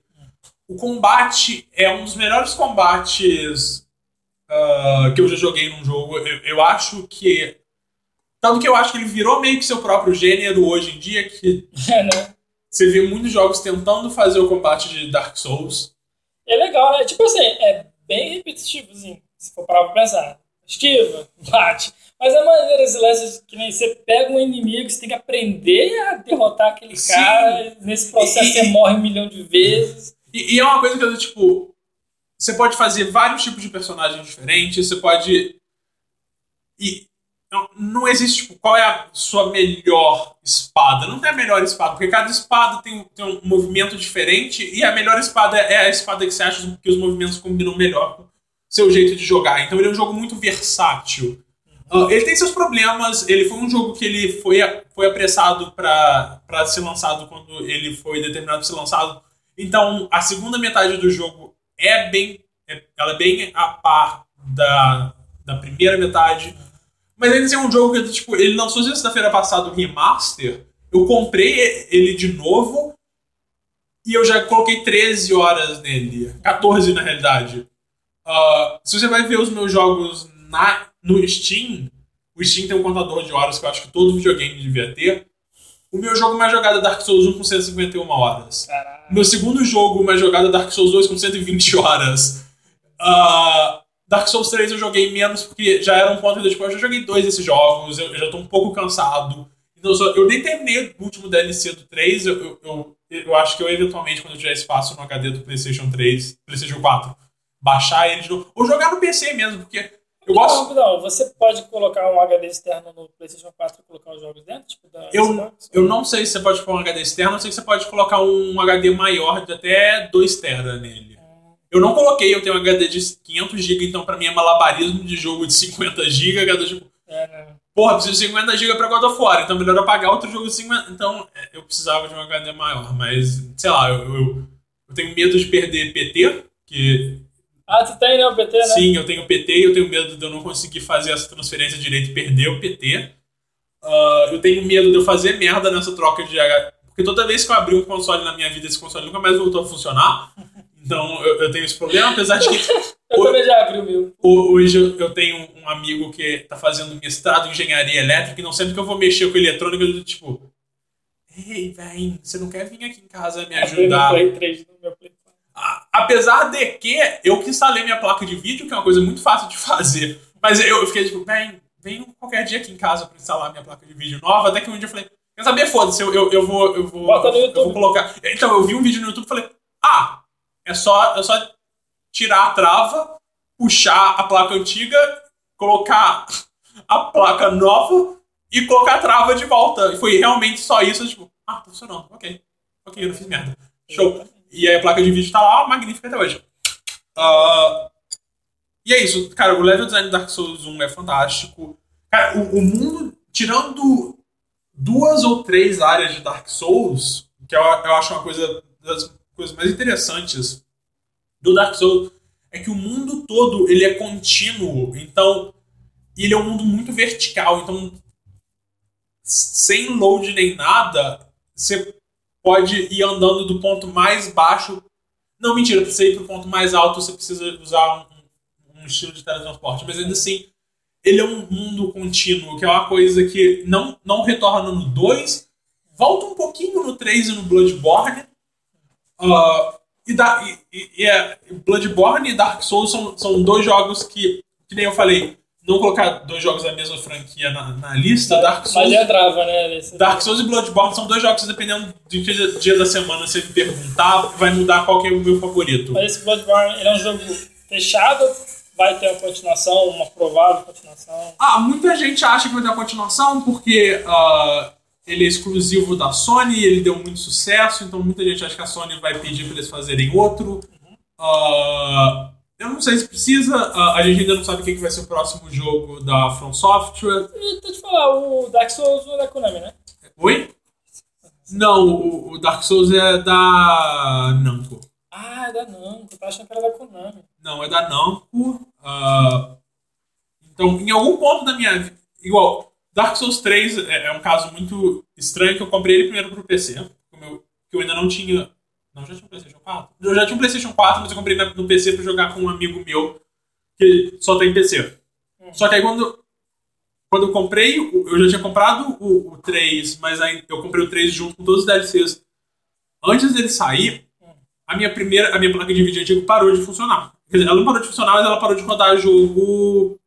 Qualquer jogo que não fosse. Que tivesse, se eu tivesse que fazer três dimensões, minha placa. Tanto que meu irmão, que só tem notebook, ele ia lá em casa pra jogar World of Warcraft, que é a porra de um jogo de 2008. Ele tinha que jogar no mínimo pro meu computador não desligar de superaquecimento. Então eu não sei o que aconteceu com aquela placa de vídeo antiga que era pra rodar um monte de coisa boa que não rodava. Hum. Então eu comprei ele pro PC, não joguei ele no PC, comprei imediatamente. Quando eu vi que meu PC não ia rodar, eu não ia, eu não ia conseguir comprar uma placa de vídeo até sair o 3, eu comprei ele imediatamente com todos os DLCs pro PlayStation 4, porque é uma franquia que eu gosto pra caralho. Caralho, tu mandou um rap agora, hein? Prestando Mandei? atenção. Mandou. Depois, quando você for editar, tu vai ouvir. Por isso é que todos os japoneses olham pra você e ficam assustados, porque você é uma metralhadora! Lembra que a Misaki chegou assim? Você fala muito rápido. Ah, e eu, vou- eu vou, vou ouvir isso em 1,5 vezes na velocidade. Mais rápido ainda. você... E Então, primeiro o meu primeiro é, o- Ocarina of Time. É o Ocarina of Time? Ocarina of Time. Não tem como não ser o Ocarina of Time. É, o Ocarina of Time é eu, verdade. eu, sabe, eu acho que a gente já cansou de falar de Ocarina of Time aqui. Eu- Todo mundo já sabe, né? Sabe, é, é- é um dos jogos mais importantes do, do mundo pra como que ele, ele ensinou as pessoas a lidarem com jogos em 3D junto com Mario 64. Ah, sabe, é, tipo, de novo, eu- Breath of the Wild é muito bom. Talvez, talvez daqui a 10 anos, olhando os dois em retrospecto, eu consiga preferir Breath of the Wild, mas ele ainda tá muito fresco em mim pra eu poder colocar ele nessa posição de ser melhor do que o Ocarina of Time nesse momento. E ainda assim, como esse não é um top 10 melhores jogos, é um top 10 jogos favoritos, esse é um jogo que eu joguei com meu irmão e com meu pai. Esse é um jogo que tá fortemente atrelado a porque eu jogo videogames. Então não tem como não ser o Ocarina of Time. Pô, não. Ah, só menção rosa aqui que você falou de jogar com o irmão. Cara, tem dois jogos aqui que eu jogava bastante com os irmãos. O primeiro era o Street Fighter 2, pra Super Nintendo. E o segundo a gente jogou muito. Na época era o seguinte, tô te explicando. Tinha o Winning Eleven, só que era o J-League. Não era o, o tipo, Winning Eleven, tipo, time do Brasil ou time do, do, da Europa. A gente jogava muito. Que era narração japonês, jogo japonês, e a gente ia lá e se virava pra jogar, né? Então, menção rosa J-League. E aí, Fih, foi todos os 10? Foi, foram os 10. Agora vamos começar o podcast. Exatamente. Que horas são? Não sei. São 6 horas. Ah, tá, tem tempo aqui, dá pra falar. Falo rapidamente aqui. Eu ia falar que na, nessas férias, nessas férias que Nessas, a gente ganhou... nessas pequenas férias, nessas, nessas pequenas duas semanas, uma semana e meia sem aula. Eu, porra, eu falei, eu vou terminar de assistir o Yu Yu Hakusho, cara. E vou assistir essa porra em português, porque Eu, ode- eu odeio. a melhor localização, eu odeio. Melhor Eu localização. odeio. Lindo, lindo, lindo. Lindo. a dublagem de Yu Yu Hakusho, Oh, que todos os japoneses são cariocas. Melhor dublagem. Melhor Todos dublagem. eles falam com, com Oh, gíria de um jeito que me deixa. Tem tanta coisa Me legal. deixa. Porra, Sabe, é, é um negócio bizarro do tipo. Não, não, não, tu tá errado, tá falando merda. Sabe, eu, eu tava. Perfeito. Eu tava, eu tava assistindo. Sei lá, porque já deve ter uns 10 anos, mas entre aspas, recentemente, eu vi um episódio dublado Ô, mano. Ah, e o, Yusuke, ele faz um- uma parada ah, sem querer. Aí a Botan, a pergunta: e se não se funcionar, o que, que você faria? Pô, se não funcionasse, eu sentava e chorava. Eu vi tipo, ah, vai tomar no cu, cara, vai tomar no seu. Não, perfeito, perfeito. Eu acho que tem uma parte no, no torneio que de repente. Acho que alguém morre muito rápido e aí o, o narrador fala. E a torcida do Flamengo vai à loucura é do Não, tipo, não, não, não. Vamos se fuder, cara, vamos se fuder com vocês não, todos, não, saca? Não, não tem essa parte do do Flamengo. Mas enfim, é, tipo, ótima dublagem, localização perfeita. Eu, eu detesto. Pô, Marco Ribeiro, sabe quem é o Marco Ribeiro, né? o Pô, o Marco do- Ribeiro é pastor, você tem noção do cara. Do cara É o dublador do Yu. é Yusuke. do Máscara, do. do, do, do Pra quem não entende, o, Rafael divide apartamento com um intercambista chamado Yusuke. Urameshi. Ah, Aí, tipo, o cara passou, mano. Mas enfim, ele que ficou. Ele foi o diretor de dublagem. Aham. É, e, cara, você vê a equipe de dublagem só fera, só fera, só fera. Então eu peguei assim, vamos lá, vamos terminar essa porra. Eu tava vendo, e agora que eu sou um menino que estuda japonês, eu fui ver que, tipo, a etimologia da palavra Yu Yu Hakusho é meio, meio doideira, porque, tipo, o primeiro kanji Yu é de fantasma. Aham. Esse aqui, o, o outro Yu, são dois Yu, né? Aham. É de asobu, que significa brincar, né? Uhum. E o Hakusho seria papel em branco. Papel em branco. Será um fantasma? Será brincalhão? O papel em branco do fantasma? Você Né? sabe qual que, é o, qual que é o nível de sucesso de Yu Yu Hakusho no Japão? Não Porque- é tão grande quanto É, é porque eu, eu, eu, eu- Será que ele é tipo o Cavaleiros do Zodíaco só fez sucesso, sei lá, no Brasil e na França? Não, não. Que, que aí no Japão é tipo. Sabe, tipo, por que, que vocês adoram essa porra? Eu não acho que Yu Yu Hakusho é uma coisa que não ficou, tipo, que em Dragon Ball. Tipo, é da geração dos pais, Aham. entendeu? Mas, assim, é, aqui fez muito sucesso. Sim, porque eu acho que ele foi um dos primeiros junto com Cavaleiros. Então eu, eu É, entendo é. esse sucesso, que ele- o porquê dele fez esse sucesso aqui, mas. Mas é engraçado. E né, tem porque- essa dublagem que as pessoas adoram e eu acho. Você- não, porque você tem que pensar o seguinte: existe. É que eu, eu vou falar, mas é, é tipo Vamos lá, coisa vamos- que é traduzida pelo Guilherme Briggs, que ele colocou no mangá de Fairy Tales a coisa de tropa de elite, eu só fico tipo, não, Não, não. Mas não, tem coisas que não. são jogadas perfeitas de localização. Por exemplo, acho que foi num torneio que rola um, um junkie, só que eles fazem um para o ímpar. De Aham. acordo com o cara botou pedra e outro botou tesoura. Só que ele faz para o entendeu? Então tem coisinhas assim. Mas tu Papel conhece Tesoura é uma coisa que tem aqui, Não. sabe? Dragon Ball, em Dragon Ball toda hora eles estão batendo pedra papel tesoura pra ver quem vai enfrentar os caras. Eu lembro, eu lembro disso No- perfeitamente na saga do Buka, do tipo. No final, né? É o. Não, o- não, é quando eles estão descendo a, a nave lá do Babidi. É Ah, o- é verdade. eu acho que é o Goku, o Vegeta e o Piccolo. Eu não lembro quem é a terceira pessoa, mas tem, tem três caras batendo pé, pedra, papel, tesoura ali pra ver quem vai lutar contra o próximo cara. Sim. E eu sou tipo, por, por quê? Por que, que vocês mudaram isso? Sabe, pedra, papel, tesoura é uma coisa que existe aqui. Sim, Enfim. mas não é. Tem, não, é pra quem tem mais contato com o japonês, tem coisinhas assim que, que eles fizeram. É, e se, se fosse, sei lá, o Yusuke e o Kuabara falando que nem carioca, beleza, porque eles são marginais. Exatamente. Eles são você vê o Poema e o Riei falando que nem carioca, é tipo, ah, não! Não, mas se você for parar pra, pensar, parar pra assistir, você vai ver que o Riei não tem esse lance Eu... malandrão. O Koema é um lance muito engraçado porque acontece. Ele. Ele. Ele é um Ele é o filho do Emadaio lá, boladão. Uhum. E ele é mó rebelde, tá ligado? E, e, a química entre o Koema e o Diabão lá, que às vezes eles chamam de chupacabra. É, ele é dá mais falar, chamar de chupacabra, chamar de. Cruz Credo. Filho de Cruz Credo. Cara de cruz... Eu gosto de. É tipo, ah, vai tomar no cu, cara. Vai Pô, tomar no cu, sabe? Filho do diabo não era pra falar assim. Como, como que é o Kurama? Eu não lembro. O Kurama, o Kurama ele é mais sério também? Bem mais sério, ele é mais estratégico. O Kurama era o meu favorito. Uh... Engraçado, acho que o Yu Hakusho é uma coisa assim eu acho que é o único anime que eu consigo gostar de todos os protagonistas assim, igual. Eu não suportava o. O Coabra. O Coabra. O Coabra é um personagem que podia morrer no quinto dos infernos. Que, que isso, eu acho que ele era o mais dedicado aí da galera. É, mas, é, mas eu acho que é, é, é, muito dessa coisa que eu acho que eu já falei aqui, que eu, eu não suporto alívio cômico, sabe? O alívio cômico pode, pode, pode ir pro inferno. Pra mas, todo... mas, porra, pensa que. Eu sei que ele tem um arco dramático dele, tem todo o lance que ele se apaixona pela irmã do Riei. Eu, é, ah, acho que não é nem isso do, do, do lance do arco não é nem um arco dramático. Ele gosta da Yukina lá e acabou. Eu, eu até hoje nunca vi o último, a última, o último arco de Yu. Então, eu vou entrar agora no último arco que é do pra você. Se, se... Sensui? Sensui. Então, o último. E aí o, o, Tem dois o Yusuke vira Super Saiyajin 3. tem todo o lance bizarro que ele vira demônio cabeludo. Não, você tá, tá, falando besteira. Ele ganha um passarinho diabo bizarro. Não, pô, o Pio ele evolui.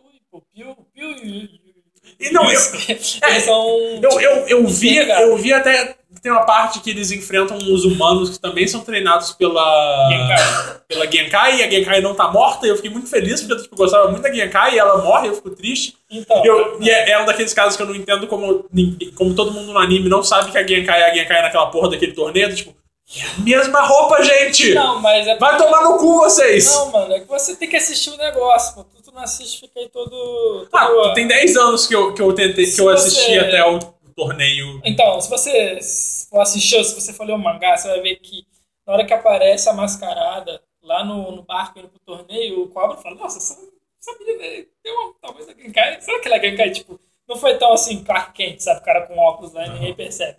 Mas enfim, tem a saga do torneio. E depois do torneio, aí tem a saga, essa saga do entrando no Sensui, né, que tem essa galera que começa a ter descobrir uns talentos sobrenaturais. E aí tem o Sensui e depois do Sensui já rola o torneio das trevas fodão. Uhum. Aí eu peguei esse finalzinho porque Pera, tem outro torneio depois? Tem um torneio, vou explicar, você vai entender, uhum. senão vai ficar fora do contexto. Aí a, acontece. Depois do torneio, algumas pessoas começam a despertar poderes sobrenaturais.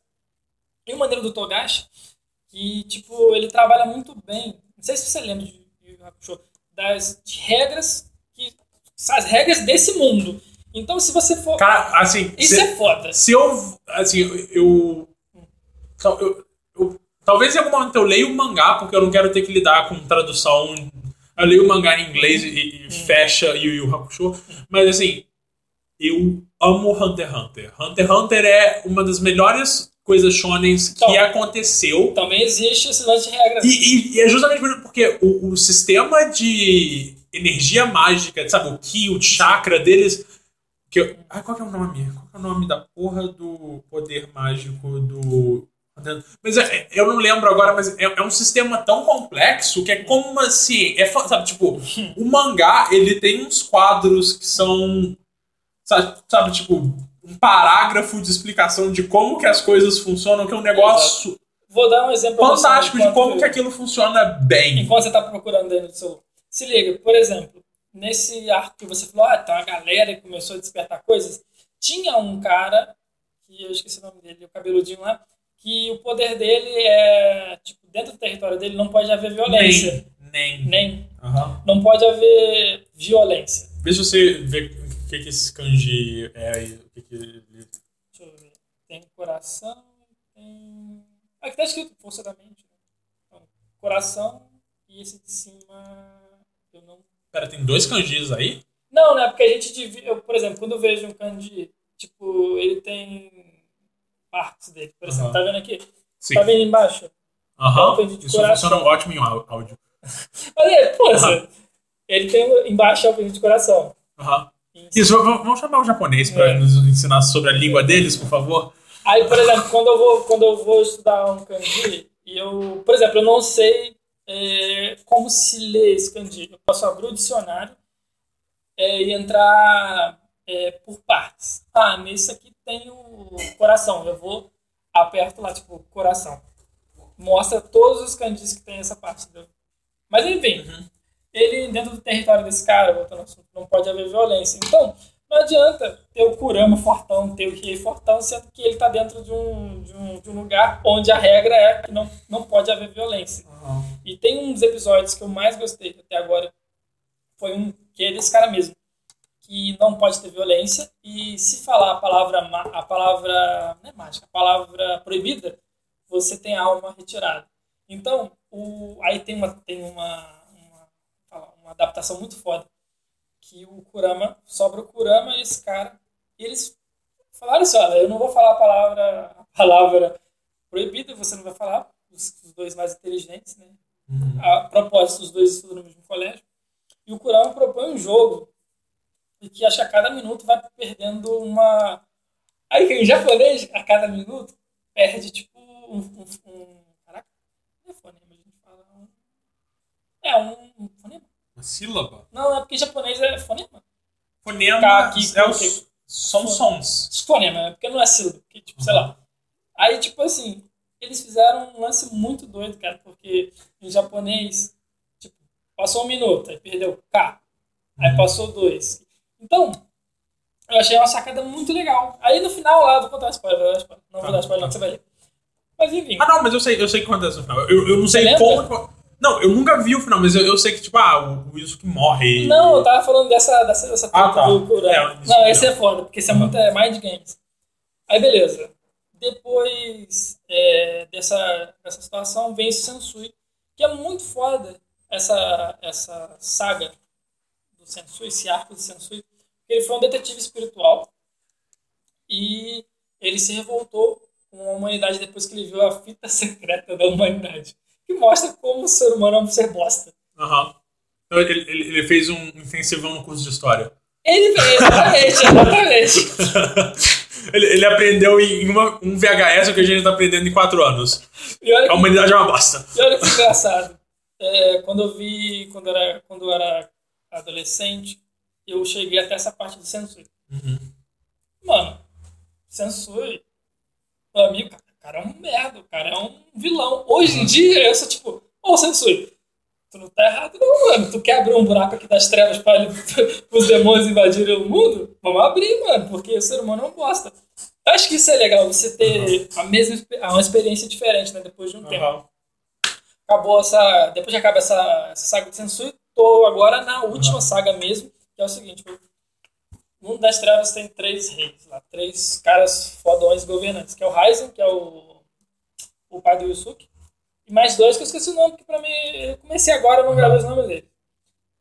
O lance, é- o grande lance é o seguinte: na luta contra o Sensui, o Yusuke ele, ele desperta um poder Aí ele vira. Não é que os personagens, ele tem sangue. Cara, eu acho tão foda falar, tipo, demônio. Não é demônio, porque o yokai não é um Yokai, demônio, tá, tipo, blá, blá. Sangue yokai, isso, né? Dentro Tem dele. sangue de uma criatura espiritual. É, de uma criatura especial. Ah, Criatura é, é, sobrenatural. é meio que. Porque eles não chamam o mundo de mundo espiritual, não um lance. É, acho que é, a tradução que eles fizeram foi muito espiritual. Mas enfim. E a Flora nele, que ele, o pai dele é o mais forte do mundo. Uhum. Só que o Ryzen, ele não tá comendo mais os seres humanos. Isso é uma grande jogada, tipo assim, a chave é essa aí, porque ele é o mais forte, ele não tá comendo, é errado, tá ligado? Uhum. E Para de comer até a mãe do Yusuke. Ah! Não, E, tipo nossa. assim, assim, foi, tipo, foi se ele- desculpa. se ele morrer- todo mundo, Mas assim, vai acontecer a guerra pra ver quem vai ficar no, Aham. no poder. Aí acontece, o Yusuke foi pro mundo espiritual, foi convocado pelo pai. uhum. Os outros dois picões, um convocou o Kurama e outro convocou o Riei. Aí parei agora, não sei o que vai acontecer. Provavelmente vai acontecer uma porradaria foda, eu sei que vai acontecer mais um torneio. E eu não sei se os três amigos vão se enfrentar, né? Eu não vi tudo ainda. Tipo, mas tá muito legal, cara. Esse lance de regra, ele fica bem, bem explícito nessas temporadas finais, assim, de como, como funciona esse mundo, né? Tipo, tá, tá bonito, tá, tá bom demais. Qual o seu favorito da- da- dos protagonistas? Pô, eu falei, eu já falei, não tem prota- protagonista. Mas escolhe, porra. Eu tô, eu tô colocando aqui pressão, escolhe um dos quatro. Um dos quatro? É, são quatro, não é? É o, é o Yusuke, o Kurama, o Riei e o Bosta. Quabra, eu gosto muito do Quabra. Quabra é foda. Ok, você tá errado. Ele, é- ele, ele é o único que abriu o po- o portão lá da, da- da- das trevas do submundo. De quatro, você tinha uma opção errada, você escolheu a opção errada. Não, Parabéns. Quabra. Ah, eu, não, é, é muito engraçado. Quabra é tão foda, é que enquanto os três foram convocados pelos mais fodas do mundo espiritual pra poder treinar lá, Quabra ficou pra estudar pra faculdade, tá ligado? Mas não. é, E aí eu acho que. Você já viu Hunter x Hunter? Eu vi um episódio. Assiste Hunter x Hunter. Hunter x Hunter é fantástico. E eu acho que existem muitos paralelos entre os quatro protagonistas de Hunter x Hunter com os quatro Pô, protagonistas o, do. o protagonista parece com isso. Assim. O pai do Gon é, é o Yusuke. É, é o Gin. Gin, Gin, Gin ou Ging, eu não lembro agora. É Gin Freaks. Deixa eu, deixa eu procurar aqui. Mas ele, ele é a cara do, do Yusuke. Mas, sabe, tem, tem um lance bem parecido, sabe? Tipo, você consegue traçar o paralelo de que o Gon seria o, o Yusuke, o Killua seria o, o Riei, o Kurapika seria o. Kurapika. Cara, quando eu li Hunter pela primeira vez com 13 anos, não tinha como Não, levar não. o Kurapika a sério por causa desse nome. Ah, parece. Ah, e o Kurapika seria o Kurama, porque ele tem o lance dele ser o mais estratégico, ele é meio andrógeno, então ele tem toda essa coisa. E o. O Leório seria o, o Quabra, porque ele é o cara mais humano, normal. Ah, tem uma parte que ele para de ser um hunter pra estudar medicina, porque todo o lance dele é que ele quer estudar medicina pra curar a irmã dele da doença que a irmã dele tem, ou alguma coisa assim, eu não lembro, porque eu também não gosto do Leório. Ah, e aí é muito engraçado, porque tipo, eu assisti Hunter x Hunter quando eu era uma criança ah, feliz e inocente, então eu não gostava dos personagens Dark Ed, então eu nunca, eu nunca gostei do Vegeta, eu nunca gostei do do Riei, eu nunca gostei do cara de Fênix, que eu esqueci o nome agora. Wiki, sabe? Tipo, eu, eu, eu era uma criança feliz, então, tipo, ah, meu favorito é o Kurama, porque ele é um cara inteligente, ele é um cara maneiro. Meu favorito de Dragon Ball era o Goku, porque o Goku era legal quando você era uma criança e não percebia que ele era um completo imbecil. O meu favorito era o Yoga, porque ele era de aquário, e é assim que você termina seus favoritos em, em Cavaleiros do Zodíaco. Ah, mano, eu. Apesar de que eu, o meu, meu Cavaleiro de Ouro favorito é o Saga, mas, enfim. Não, eu gosto do, do Cobra por esse ponto, que ele é um ser humano. eu- o que ele tem de especial ali é que ele é um cara sensível, consegue sentir os espíritos e, e ele consegue despertar uma força assim que vem dessa, dessa não só da sensibilidade que ele tem, mas da, do sentimento de, sabe, coisa japonesa, gambaru, tipo, você Aham. vai lá e batalhar e batalhar. E o grande lance da amizade, né, cara? Porque o, o grande lance do, do Yusuke, do Yusuke não, do Quabra, não é tipo igual o Vegeta, ah, eu tenho que ser melhor que o Goku. Aham. Ele quer ser. Ele não quer ficar ele pra. quer ser Ele reconhecido. não quer ser. Não, Não? é porque tem lance do japonês. Ele não quer ser mais forte que o Yusuke, ele quer ser reconhecido pelo Yusuke. Aham. Tanto é que tem um Ele flashback. quer que seu pai note ele. E, cara, tipo, exatamente. No, no flashback, mostra o, o Cobra sempre caindo na porrada com ele. E no dia que o Cobra, que o Yusuke fala o nome dele, disse, ah, Cobra. Ele, tipo, ele falou meu nome, ele lembrou de mim, entendeu? Então, tem esse lance de vamos batalhar, vamos batalhar. É, Assiste Hunter x Hunter. Hunter x Hunter é muito. Assiste o anime de 2011, ele é muito bonito, ele é muito bom. Eu gosto muito da. Porque eu assisti ele em 2011, ainda era uma época que eu ligava, tipo, ah, quem dubla quem? Então, tipo, a- as vozes são muito boas. Ah, eu, nunca, eu nunca vi o- o- os OAVs do- dos anos 90. Tem, tem uns puristas que adoram.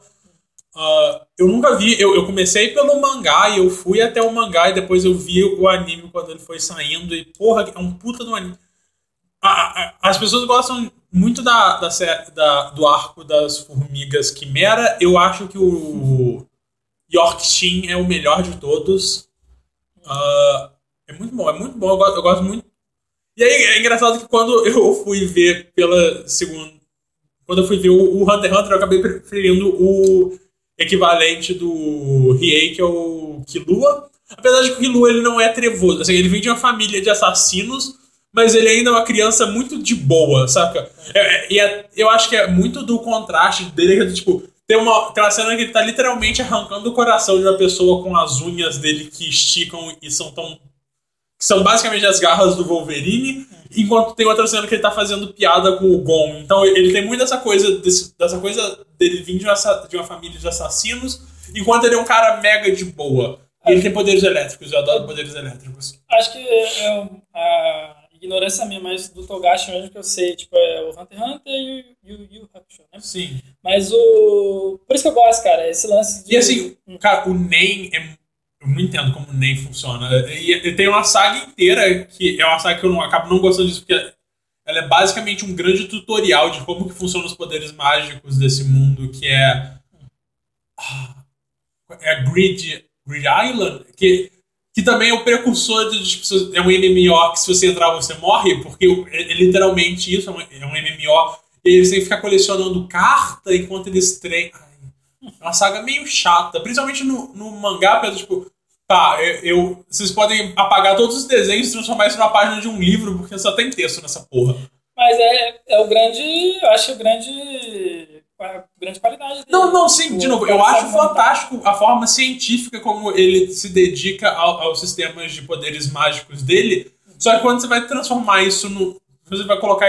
Talvez em japonês, por ser em kanji, funcione melhor, mas quando você vai colocar isso num balão de fala de, de uma HQ, que é um parágrafo dentro de um balão, é tipo, eu quero que todo mundo vá tomar no cu. Não, é porque a gente tem tanto aquela crítica do, da bola de energia, sendo que em Yu Yu Hakusho não existe a bola de energia.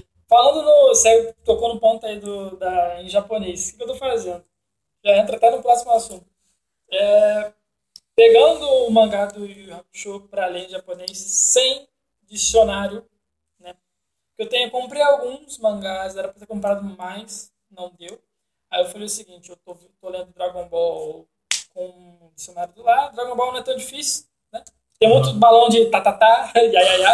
Mas, assim, é uma linguagem mais tranquila. E eu falei, não, vou ler o Yu Yu Hakusho sem, é, sem nenhum tipo de, de tradutor nem nada. Vou pegando aqui. Então me ajuda por ter já assistido, mas acho que força bastante você olhar pro, pro ideograma e, ver, tipo, não só é, o ideograma, mas também dar uma olhada no que está acontecendo dentro do, da, da, da, da página. E eu peguei e tô fazendo esse exercício e tá fluindo legal. E esse lance de, tipo, de, de erro, como é que fala? É, tentativa e erro, é muito legal quando você pensa, quando você está aprendendo uma língua nova. E eu queria falar sobre aprendizado de línguas, é coisa bem rápida. É, que a gente parece, quando é criança, a gente parece um papagaio. A gente vai, escuta algo, reflete. Escuta e replica, escuta e replica. Quando você, quando você vai ler e você está preso, você, assim, uma pessoa que é mais velha falam que é mais difícil aprender uma língua nova. Né? Acho que não. Acho que a, a diferença é a seguinte: quando você é mais velho, você pega a língua nova e você trabalha racionalmente a Sim. língua. Quando você é criança, não. O- O que eu sei que é mais difícil é aprender fonemas novos, porque a nossa língua, ela ganha uma memória mecânica que é do tipo... Eu nunca vou falar word certo, word certo, saca? Tipo, nunca, nunca vai acontecer porque eu fui, eu cheguei nisso tarde demais. Você provavelmente não tá encontrando esse problema porque os fonemas de japonês e português são muito similares, então... Sabe, tipo, isso, essa parte que é a parte mais difícil, que é tipo, como que eu vou falar... Igual, quando, quando você olha pra uma palavra em alemão, tipo, como que eu pronuncio essa porra? Não tem vogal nessa palavra. Como que as pessoas falam? Então, o lance do fonema, eu acho que a- acaba sendo um pouco mais difícil quando você tá mais velho? Não, aí o que acontece? Eu tava vendo alguns TED Talks sobre aprendizado de línguas. Uhum. Aí eu vi um e eu tirei algumas lições lá que o cara passou sobre como é esse, essa aventura de você aprender línguas novas. Aí ele, ele elencou algumas, algumas coisas importantes. Esse de errar, acho que é, impor- é, primeiro é sobre não ter medo de errar. A gente aqui, eu não sei, pra, pra gente é difícil, porque a gente, por exemplo, qual é o seu contato com um americano ou com, sabe, um Ah. nativo? Mas esse lance de, tipo, parar pra pensar que é, o brasileiro tem muita vergonha de falar um outro idioma. né? Sim, é, eu, eu acho que a gente tem muito uma síndrome de vagabundo, de. Vagabundo de cachorro vagabundo, sabe? Cachorro vira lá, assim, É, cachorro, uma síndrome de vira-lata muito, muito grande, que é essa coisa tipo. A gente, a gente nunca, de novo, queria falar, a gente nunca vai falar inglês perfeito. Sempre vai ter um sotaque, porque é, é isso. Mas é uma coisa que a gente tenta muito forte na nossa educação, pelo menos eu sinto, que é tipo, corrigir isso. Tanto que você já me ouviu tendo conversas em inglês com pessoas altamente bêbadas que não- Eu tento puxar um sotaque da Inglaterra que não faz sentido nenhum eu tentar puxar esse sotaque da Inglaterra. Mas eu fui. Eu fiz inglês num lugar chamado literalmente cultura inglesa. Então tem uma parte de mim que vai puxar esse sotaque inglês por algum motivo, porque eu acho legal, porque eu gosto muito do sotaque inglês. Quando eu ouvi um podcast em inglês e tem algum participante que é da Inglaterra, eu fico tipo, yes! Eu vou ter esse sotaque na minha vida. Oh, mas eu tenho, ó, eu tenho um contraponto aí. Porque você falou que o sotaque não tem. Esse sotaque não tem sentido nenhum. Cara, pensa comigo, um cara que, que aprende, tá aprendendo japonês em Tóquio cara que tá aprendendo japonês em Okinawa, eles vão ter sotaques diferentes. Porque parte, tem outro ponto que é a imitação. Aham. Uma língua a gente aprende imitando. Ah, não, sim. Eu, eu tenho tiques que eu pego de imitar pessoas. Igual, eu- meus amigos estavam reclamando que eu tenho. Eu peguei o tique de falar yo. Sim. Que é uma coisa que eu peguei em mistura de ouvir muito podcast americano com o Austin Walker, Marco Bingo do Rodrigo citando o Austin Walker. Que ele é um cara negro de Nova York, então ele fala yo com certa frequência, apesar, apesar dele, dele não falar tanto quanto você espera, porque ele, ele ainda tem. É uma coisa que ele comenta até que é do tipo, ah, quando eu tô fazendo podcast com pessoas brancas, eu tenho uma forma de falar diferente. Eu vou falar yo com menos frequência. Quando ele. Tem uma entrevista que até eu assisti que ele faz com um podcast que é sobre pessoas negras, falando sobre a experiência negra nos Estados Unidos. Ele diz, tipo, ah, eu falei como se eu estivesse em casa. Sim, né? Então eu tenho muita curiosidade de ver como que é o Washington falando desse jeito mais relaxado. Mas o, o meu yo vem muito de Hamilton. Porque em Hamilton eu. Eu acho que. Eu nem cheguei a fazer esse teste, mas tem um teste do BuzzFeed que não é. Quer dizer, um quiz do BuzzFeed que é do tipo. Você ouve o yo, que é fora de contexto, e tentar adivinhar de qual música vem esse yo. Ah, que eu, eu lembro que a Renata postou no Twitter antes de eu ouvir Hamilton. Então eu, eu acho que ela acertou Hum. 8 de 10, alguma coisa. Então Hamilton tem muito yo. Eu acho que é, é muito dessa cultura rapper americana, que é uma coisa que eu peguei, então de vez em quando eu mando uns yos. Que os meus amigos, quer dizer, eu tenho dois amigos que ficam mega incomodados com isso por algum motivo, e eu, tipo, yo, foda-se. Eu vou continuar. Eu vou continuar, porque eu, eu pego tique, sabe? Ah, mas- Te- Teve uma época que eu tava ouvindo muito podcast em português em que os participantes começavam a falar palavras em inglês do nada. Então te- teve um período que eu falava português e all of the sudden eu começava a falar em- uma palavra, um termo is- isolado em inglês por motivo nenhum. Então, eu, sabe, tiques linguísticos são uma coisa que existem. E eles, é a partir do contato que você tem com a língua que você vai adquirindo isso. Por exemplo, esse lance da imitação. Eu aprendo gramáticas como se fossem formulazinhas de matemática mesmo. E tem gramáticas que eu lembro de acordo com a frase, sabe? De uma- tipo, eu, eu lembro de uma aplicação da, da gramática na frase e vou usando assim. É, um ponto aqui, que é o último ponto não traduzir mentalmente. Eu acho que isso é uma grande, é uma grande dificuldade para quem está começando a aprender um idioma. Tentar jogar tudo pro seu idioma. Só que vou dar um exemplo para você entender melhor. Não, eu, eu sei do que, que você tá falando, sabe? E, e é uma coisa que eu acho que faz parte do, de você tornar fluente na língua, é você. Ah, eu vou entrar agora um pouco de. Ah, isso é do termo. É, é, é uma coisa que eu. Enfim, que é. Ah, caralho, eu, é porque o meu amigo que fez jornalismo, ele estudou isso, ele acha essa matéria insuportável, mas. É o lance das palavras e signos. Sim. Que é do tipo. A forma de você se tornar fluente é você. Eu vou, falar, eu vou usar aqui o exemplo de inglês porque é a língua que eu sei. É quando você pensa em dor, você não pensa. Dor é porta, Porta e aí você pensa no que porta significa pra você. Você traçar direto que dor é essa coisa que é uma porta Sim. sabe? Não, não ter o processo de você traduzir mentalmente pra sua língua pra você ir pro signo daquilo.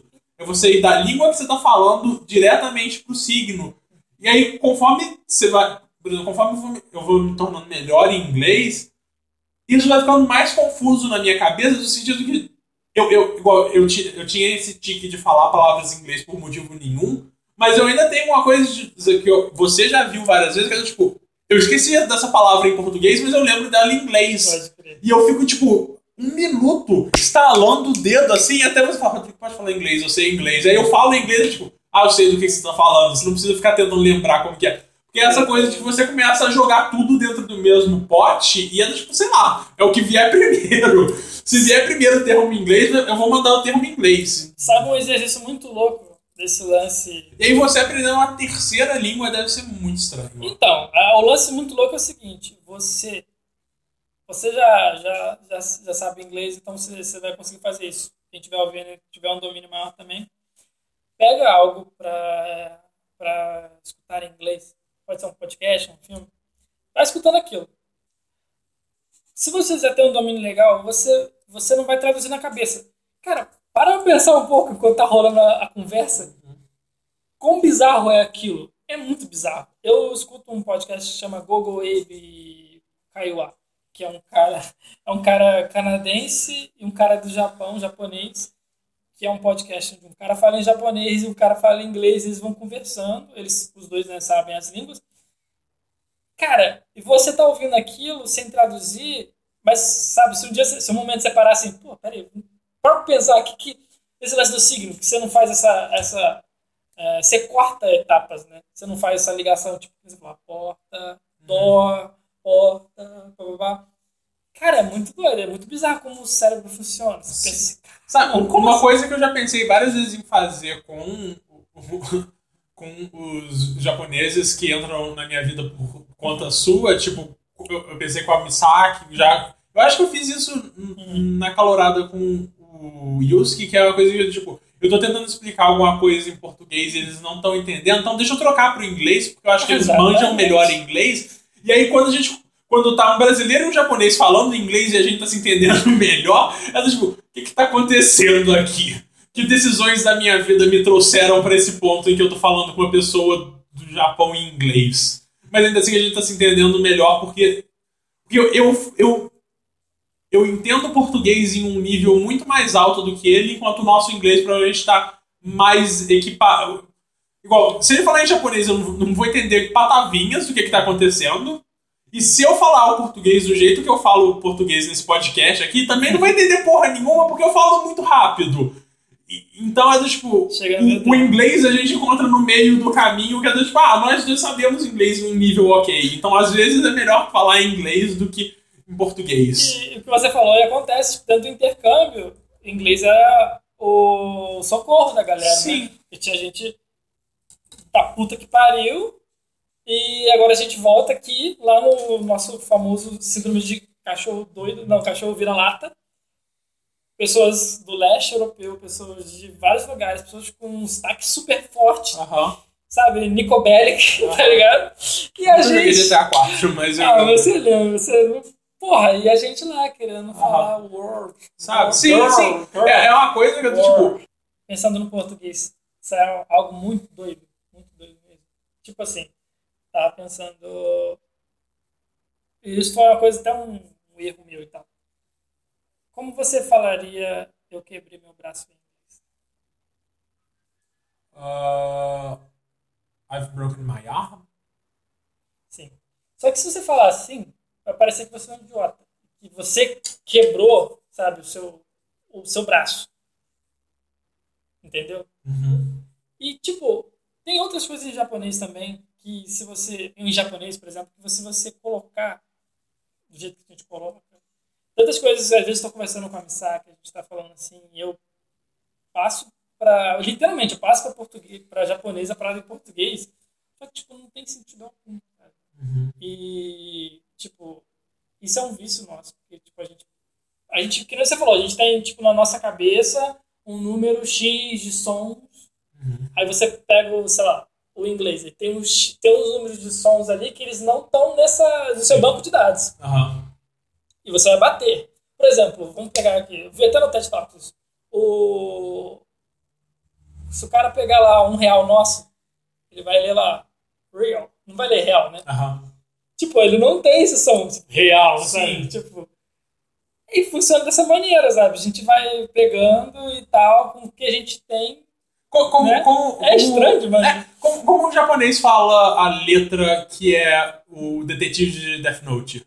Oh, é, Ero. Ero. Ero, né? Sim, porque eles, eles não têm o fonema do L, no Pode geral. crer. Ou. Qual, qual que é o nome do mais icônico vilão de Star Wars? Darth Vader. N- não, em inglês mesmo. Darth Vader. Darth Vader. O TH tem né? esse. Darth. Assim, eu, eu já fico quando a pessoa fala Dart no lugar de Dark Vader. Quando a pessoa fala Dark Vader, eu só abaixo a cabeça e balanço. Mas, ó, ó, essa parada do, do, do TH é, é o que mata todo mundo, cara. Fem. Sim. Eu não sei, o TH pra mim é mais tranquilo, sabe? Tipo, Darth Vader, saca? Do, tipo, o, T, o RL, o RL é do tipo, vai tomar no seu cu, RL. The girl war. Ah, mas é, linguagem é uma parada muito interessante, muito louca. Ah, poliglotas seremos. Né? Poliglotas. Po- Poliglota, poliglota somos, sabe? Não, são. eu- Não, pera aí, é bilíngue, depois é trilingue, sei lá. Depois do, do 3 é poliglota, eu acho. Ah, só depois do 3? eu acho tá, que ok. quadrilingue, sei lá. Pra, mim- pra mim, como poli vem de mais do que um, Polilingue. Pra mim, dois já é poliglota e fechou, saca? Pode crer. Porque eu gosto de, de soar mais pomposo do que eu de fato sou. Esse é todo igual. ah, eu tava conversando com a. Porque a, a Amanda ela teve que entregar bingo da gente citando a Amanda. Se bem que a gente citou a Amanda antes, mesmo assim. A Amanda teve um artigo pra fazer pra quarta-feira. E aí ela- eu, eu li pra. Porque ela, ela teve que fazer estágio na quarta também, e ela pediu pra eu ajudar com os lances, tipo, ah, colocar aqui referência bibliográfica. Ela colocou todos os links das referências. Era só, só, Só colar, né? só, só a parte burocrática de sobrenome em letra maiúscula no começo, vírgula, ponto, título em itálico, lá, só, sabe, só, só esse trabalho braçal meio chato. Sim. Ela perguntou, ah, se você puder fazer, faz, se não puder, tranquilo. Eu fiz, porque tava fazendo porra nenhuma, né? Como se tivesse uma apresentação pra fazer semana que vem. Então eu fiz, mas aí eu acabei lendo o, o artigo que ela escreveu, que foi, foi um artigo pra República 2, dela falando sobre o sufrágio feminino aqui no Brasil. É uma coisa muito louca que eu percebo, que é tipo, a gente não tem o hábito de ler o que os nossos colegas escrevem. Mas lendo o, o artigo da Amanda, tipo, Amanda escreve de uma forma. Eu gosto muito da forma como a Amanda escreve, mas ela escreve de uma forma completamente diferente da minha. A Amanda tem uma escrita muito mais técnica. Eu, eu, eu tenho uma escrita mais rebuscada e um pouco mais literária do que propriamente uma escrita técnica é histórica. Então, eu, eu tenho uma coisa de, de. Eu tô fazendo aqui um gesto com a mão que não, não Eloquente. é, eu não diria nem eloquente, mas. Que sacanagem. Parece. de re- rebuscada, de uma coisa, sabe, de, tipo, de, de eu colocar termos estranhos, enquanto Amanda tem uma coisa de colocar termos mais. Sabe, ela colocou não obstante no, no, no artigo dela. Eu não usei o não obstante, mas eu usei pináculo. Saca? Eu, eu, eu usaria defenestrar se tivesse um, um contexto bom pra colocar defenestrar. Ah, enquanto ao mesmo tempo eu tenho uma coisa da comédia, de que eu, em dois artigos acadêmicos, eu, eu chamei o, o escritor do texto, que chama Rodrigo de Xará. E, graças a Deus, as duas professoras, que foram, foi a Ana Paula e a Silvana, acharam hilário. Porque, sei lá, eu não faria isso com o Anderson, porque o Anderson ia me dar um tiro. Mas. Então, eu- sabe? Então tem essa coisa da nossa linguagem mudar muito como a gente escreve e eu acho isso muito interessante. Eu nunca, eu acho que eu nunca li um texto seu. Então eu, eu não sei como que é a sua linguagem escrita. Ah, mas eu vou te falar. Eu sei que você já leu coisas minhas. Claro que eu li. Você, eu peguei, pedi pra você, Rodrigo, mande resenhas eu preciso E, aprender a escrever. e aí essa é uma coisa que eu tô, tipo, eu tenho.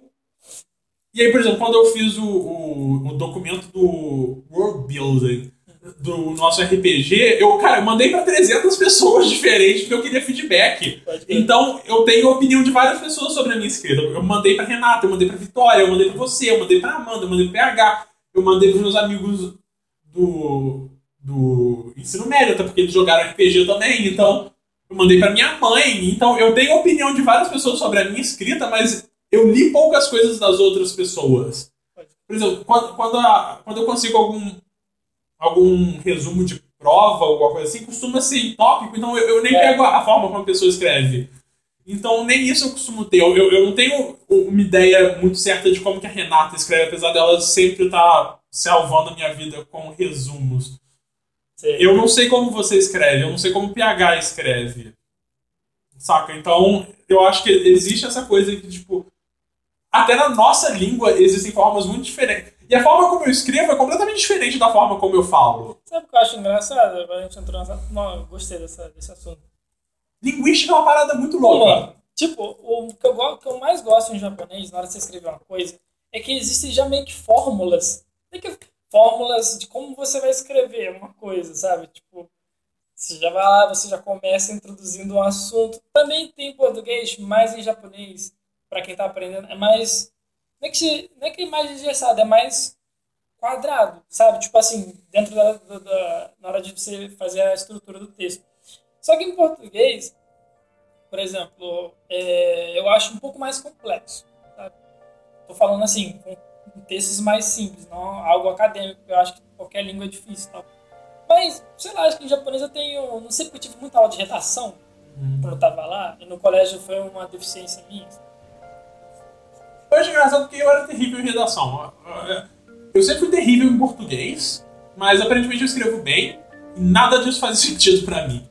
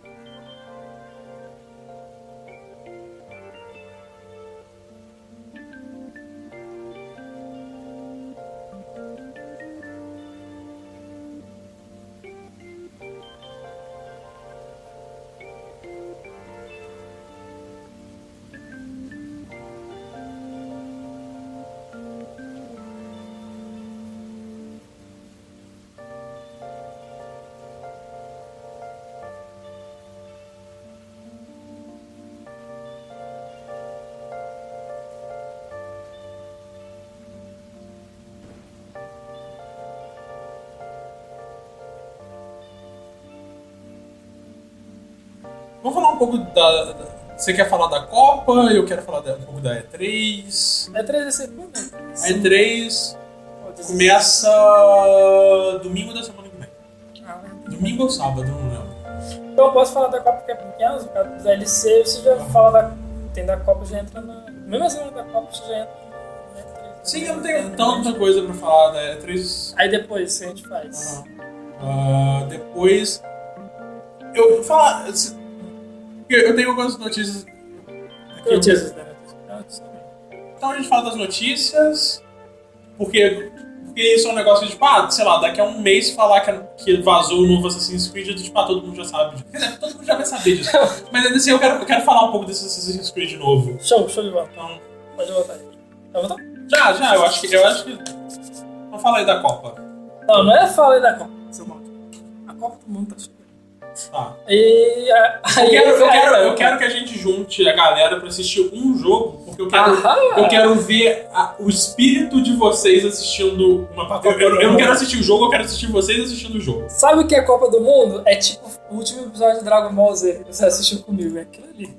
Mas eu acho que Dragon Ball foi mais emocionante porque, juro pra você, até hoje, todo dia que eu vejo o episódio, a parte final, eu arrepio, mano. Porra, caralho, que foda. Eu ia falar o seguinte, que a EA fez o seguinte, ela...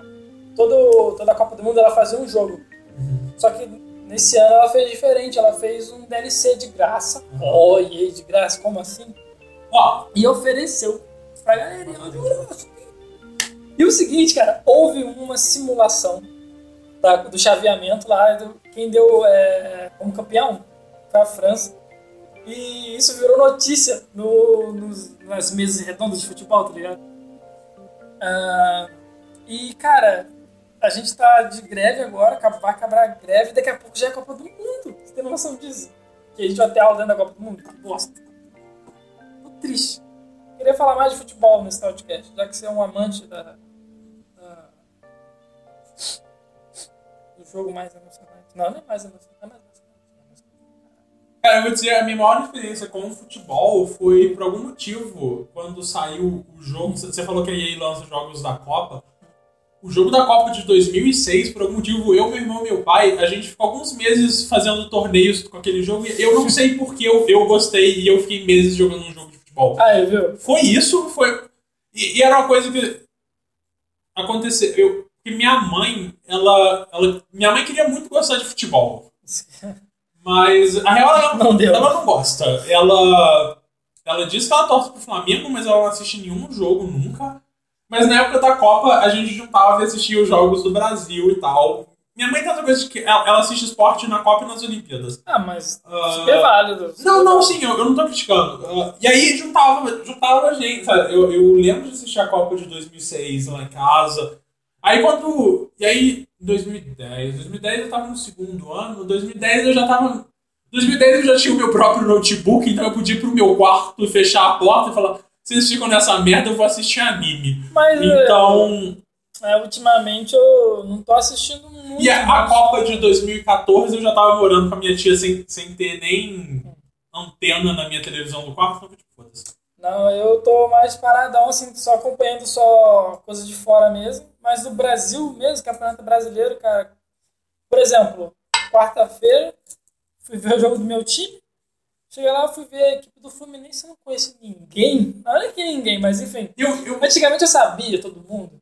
Hoje, tipo, eu juro pra você, assisti o jogo, foi um, foi um jogo legal, assim, pô, a galera se defendeu pra caralho lá, aí conseguiu um pontinho legal contra o Grêmio. Mas eu olhei assim, mano, quem que é esse cara? Esse cara que parece o padeiro, tá ligado? Tipo, caralho, mano, tô, tô, tô assim, tô assim. o que eu sei de futebol é tipo resultado de jogo. Eu, eu sei se o Vasco venceu ou não por causa da Amanda. Ah, Ah, então eu, eu acabo sabendo isso, mas é, é- é isso que eu sei de futebol. De vez em quando vaza alguma coisa no meu Twitter de pessoas comentando sobre futebol, mas no geral, tipo, blá. Mas Copa do Mundo é diferente, cara. Por exemplo, Harry Potter, vamos pensar.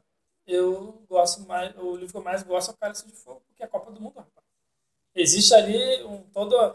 Eu, eu ia dizer né? que a Copa do Mundo de Harry Potter é o torneio de quadribol, mas tudo bem. Pode, Pode ser, ser. o torneio O tribucho. Trânsito O torneio tribucho, tri, tribruxo, ele é mais do tipo o torneio entre classe, entre escolas, saca? O torneio municipal. Não, porque eu falei Copa do Mundo, porque, tipo, Aham. aquelas minas lá, blá blá blá, era meio que francês. Parece Elas são, é, sim, é, é a escola francesa de magia. malucos lá. São é, alemãos. Búlgaro, sei lá, é alemão. Ou então, húngaros, eu não sei lembro. lá. Então, era meio Copa do Mundo do Harry Potter.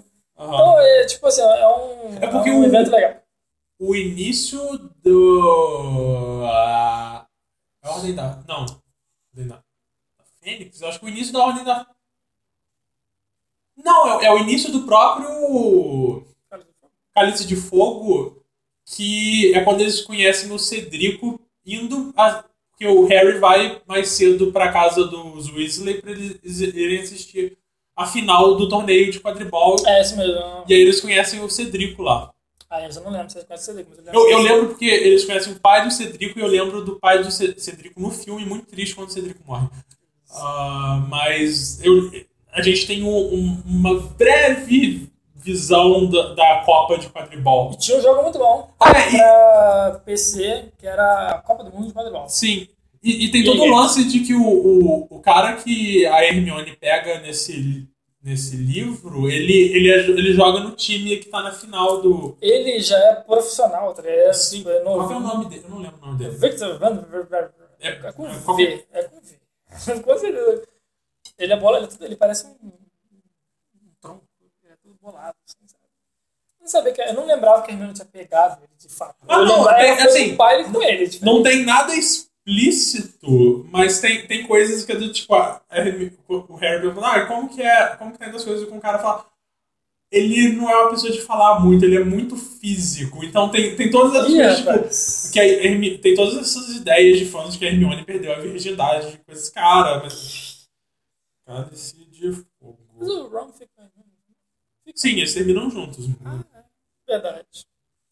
Mas até aí, não sei. Mas eu lembro disso mais especificamente no filme, que tem a cena que eles estão numa ponte e ela fica toda envergonhada falando isso. Então é, é todo um lance dela com o Victor Krum. Ah, é, acertei, mano. Eu falei, cara, com Victor V. Krum. Porra, sou foda. Ah, mas é, eu, eu, eu sei lá, eu, eu quero juntar aqui, sei lá, pelo menos eu, você. Sei lá, vamos ver, quem, quem eu quero ver as- tendo reação? PH, porra, eu quero ver o PH PH, exaltado. PH curte, quero ver o PH exaltado. Ah, eu, você, Amanda, PH. Rael, quero ver o Rael puto também. Parabéns, Rael, hoje é aniversário dele. né? Parabéns, Rael, a gente tá gravando o aniversário dele. Exatamente. Ah, e... Mas enquanto vocês vão estar vendo a abertura da Copa, eu vou estar assistindo a E3. Eu tô muito. Cara, eu tava com muito medo da E3 cair nessa semana de Rapidão. prova. Abertura da Copa, foda-se, porque vai ser Rússia e Arábia Saudita, meu irmão. Então, vou também estar assistindo a B3, porque essa abertura aí. Assim, as conferências da E3 eu acho que elas acabam na terça-feira com a Nintendo. Quando que começa a O Copa? Brasil começa dia 17. Né? Cai numa sexta-feira. sei, deixa eu olhar no meu calendário. Eu queria ter essa habilidade de já contar os dias assim. Dia sabe? 17 é domingo. Caralho, quase. É domingo? Pior que é domingo mesmo. É. É mesmo. Ah, então, assim, eu, eu não tenho muito o que falar da E3, ainda, ainda muito triste que o nosso podcast da E3 do ano passado foi perdido. Mas eu quero falar que va- vazou e foi anunciado ontem o Assassin's Creed Odyssey. Ó, E. Peraí, peraí, tô sentindo o cheiro. Que nome é esse? É, sentindo que você vai jogar com alguém, que aí você vai jogar chapéu nas pessoas, e aí É, você vai virar, né? outra pessoa dentro do ônibus. Ah, mas não, o que é curioso do Odyssey é que ah, ele foi anunciado com um capacete que você pode interpretar tanto quanto romano quanto grego, mas o Jason Schreier, que é um, um puta jornalista do Kotaku, que to- toda vez que alguma coisa vaza, você pode ter certeza que o Jason Schreier, ah, ele, ele tem alguma fonte dizendo o que está acontecendo. Tanto que o livro dele, ah, Sangue, Suor e Pixel, saiu em português. Caralho, assustei agora, viado. É sangue, só e pica. Não. Sangue, Suor e Pixels. Ah, que é um livro sobre o desenvolvimento de jogos e pessoas tendo que trabalhar hora extra para fazer os jogos e tal. Ah, tenho interesse de ler. Ele tá, ele tá na minha lista da próxima compra que eu fizer na Amazon de livros que vão ficar na minha estante por cinco meses antes de eu de fato ler eles. Tá, ele tá nele. Ah, e aí, ele, ele, eu tava. O que acontece? O jogo vazou porque alguém postou uma foto de um chaveirinho que é escrito Assassin's Creed Odyssey com um capacete daqueles que tem tipo uma, um- uma ponta de vassoura em cima. Sério. E aí fala, e aí várias pessoas começaram a reportar que o jogo vai se passar na Grécia Antiga. Mas o que acontece? O Assassin's Creed Origins se passa no Egito Ptolomeico. E aí, assim, se você se você, se você faz história que nem a gente e, e- e se você gosta de história antiga que nem eu, você sabe, ou se você jogou o jogo, porque o jogo se passa na época que tem a Cleópatra e você precisa ter um conhecimento básico de cultura pop, você sabe que a Cleópatra pegou tanto César quanto o Augusto, você sabe que o Assassin's Creed Odyssey se passa no período romano, sabe? A, a Grécia Antiga já acabou. Então, tô, como que eu achava que era o Marco Antônio que ela tinha pegado. é o Marco Antônio? Não- Ok, agora, eu- agora, agora eu vou ficar na dúvida de quem, qua- quais imperadores romanos a, a Cleópatra pegou.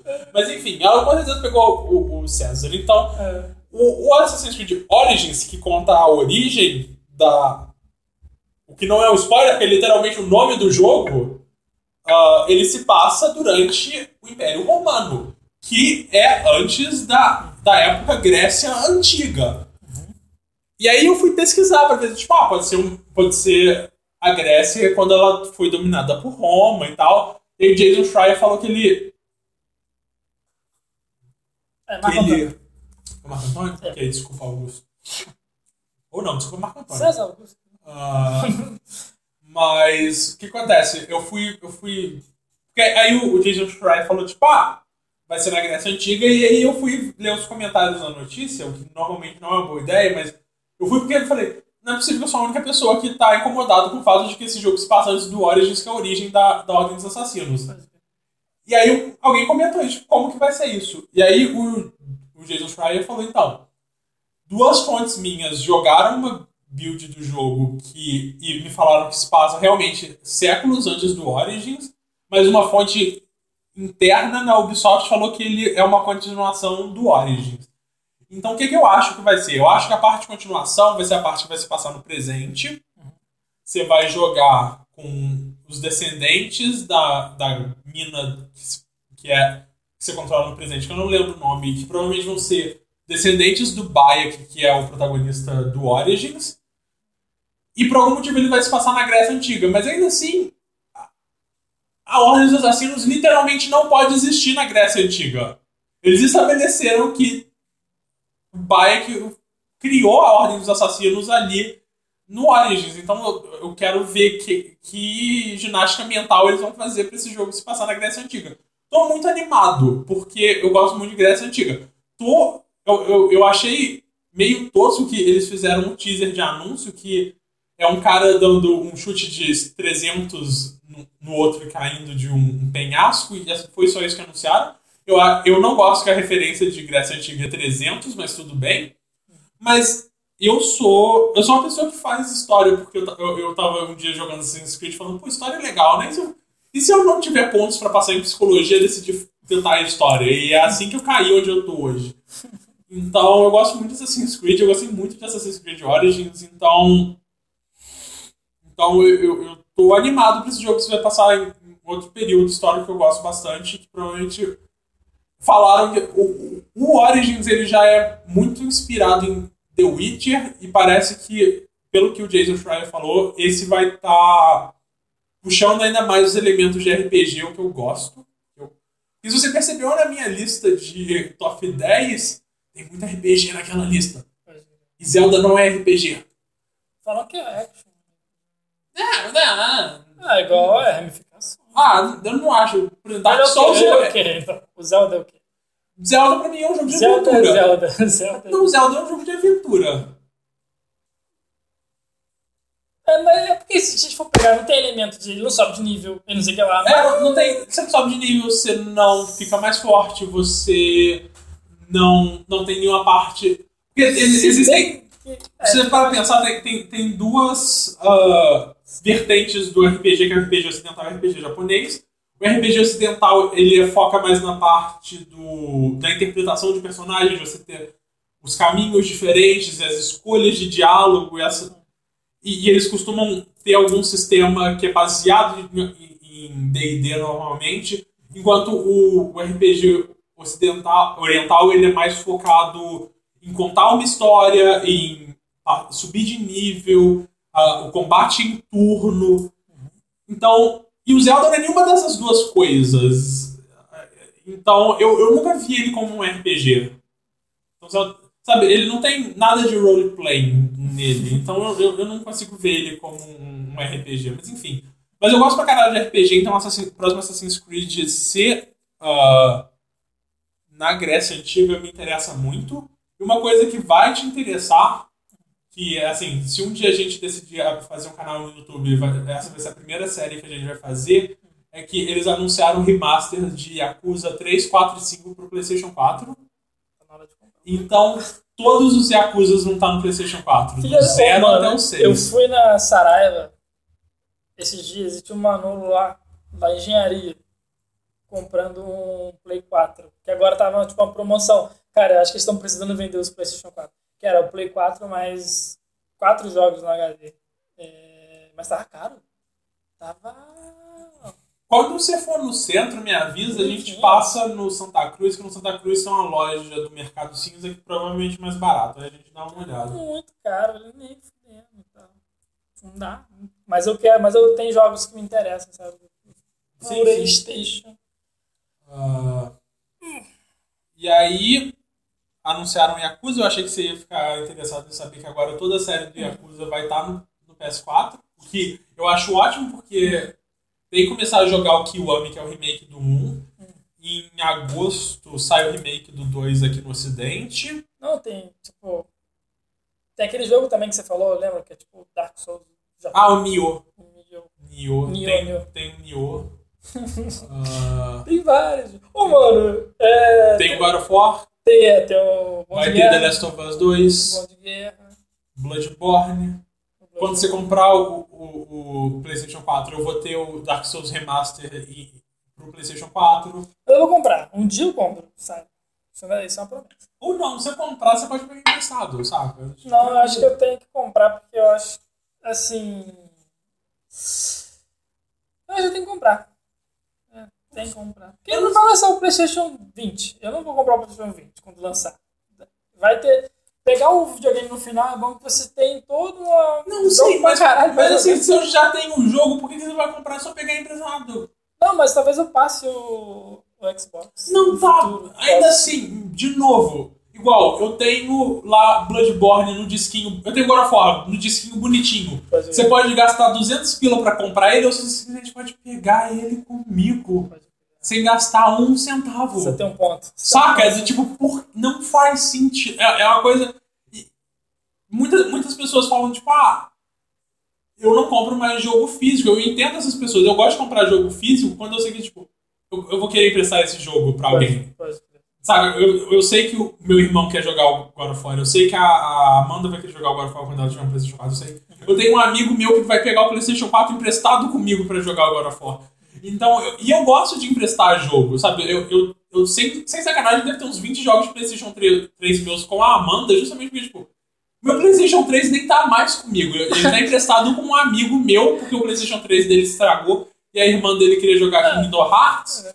E aí eu emprestei meu PlayStation Ah, 3 pra eles e Tem vários jogos meus com o Rael. Dei pro Rael, tipo, prestei, eu fui, já troquei de videogame, e o Rael esses dias falou comigo assim, ah, aqueles jogos lá. Eu falei, não, mano, pode ficar você. Fica, fica essa porra você, mano. É, então, Relaxa. eu, eu, não- Fica tranquilo.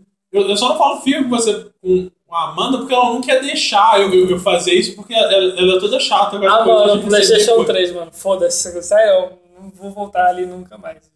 É, tem, tem alguns jogos que eu quero voltar no PlayStation 3, nenhum dos que eu emprestei pra Amanda tá entre eles, mas tem alguns jogos. Quer dizer, o meu maior motivo pra querer voltar pro PlayStation 3 era o Yakuza do 3 até o 5. Você mas, falou que- mas agora que vai sair tudo pro PlayStation, eu acho que foda-se. É. Pode pôr fogo em.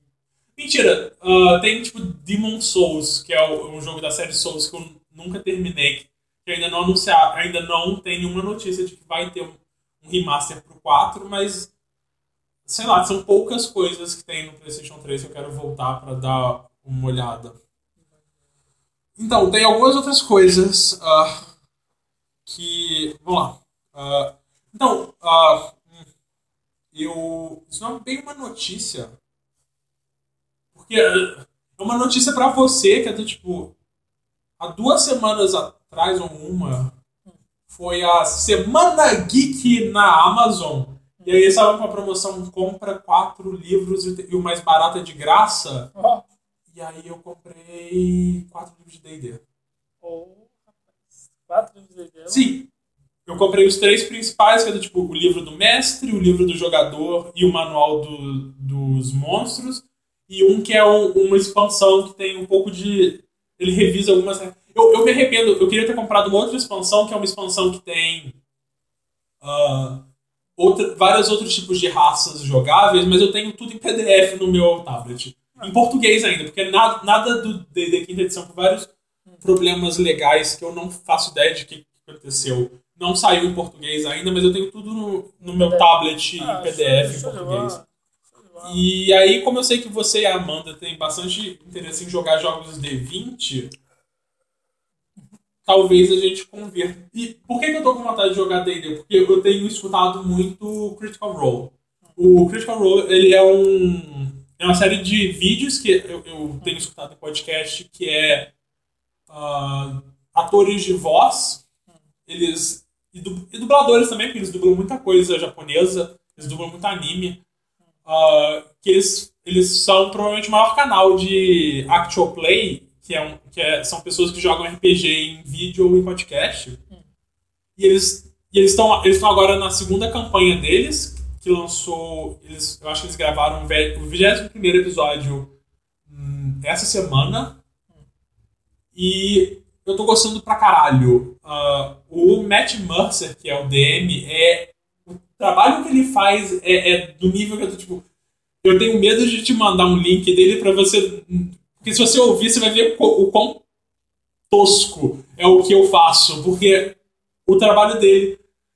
E, e é numa escola de mestrar muito diferente da escola do Austin, que faz o Friends at the Table e são, são duas escolas de mestrado que eu acho muito interessantes. Eu fico muito conflitado agora em qual que eu quero seguir para minha vida.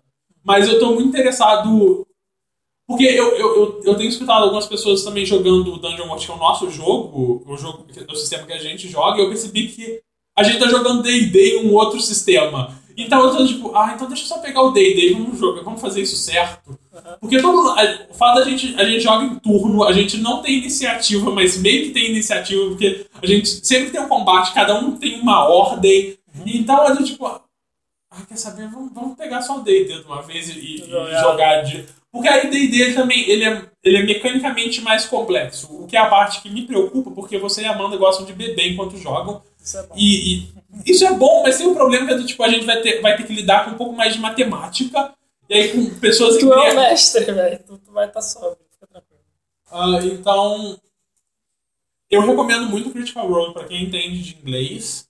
Uh, eu, eu tenho escutado a versão em podcast. Eu, eu tenho um pouco de interesse de ver a, a versão uh, em vídeo, porque de vez em quando eu vejo tipo, uns melhores momentos e ver a reação. Ver a cara das pessoas enquanto eles jogam é muito legal. E eles jogam usando mapinha, com bonequinho e tal. Eu não vou me dar esse trabalho por, por motivos financeiros e de, de, de, logística de eu ter que fazer design de mapa para cada encontro de batalha. Tipo, oh, isso é mó arte, tá? Tem a Sherry. Ela faz, ela, o Michael, o noivo dela, joga muito RPG, e ela, de uns tempos pra cá, ela se, se, se tornou uma artesã. Tem que ver, ela faz cada miniatura assim, foda, mano. Pô, na moral.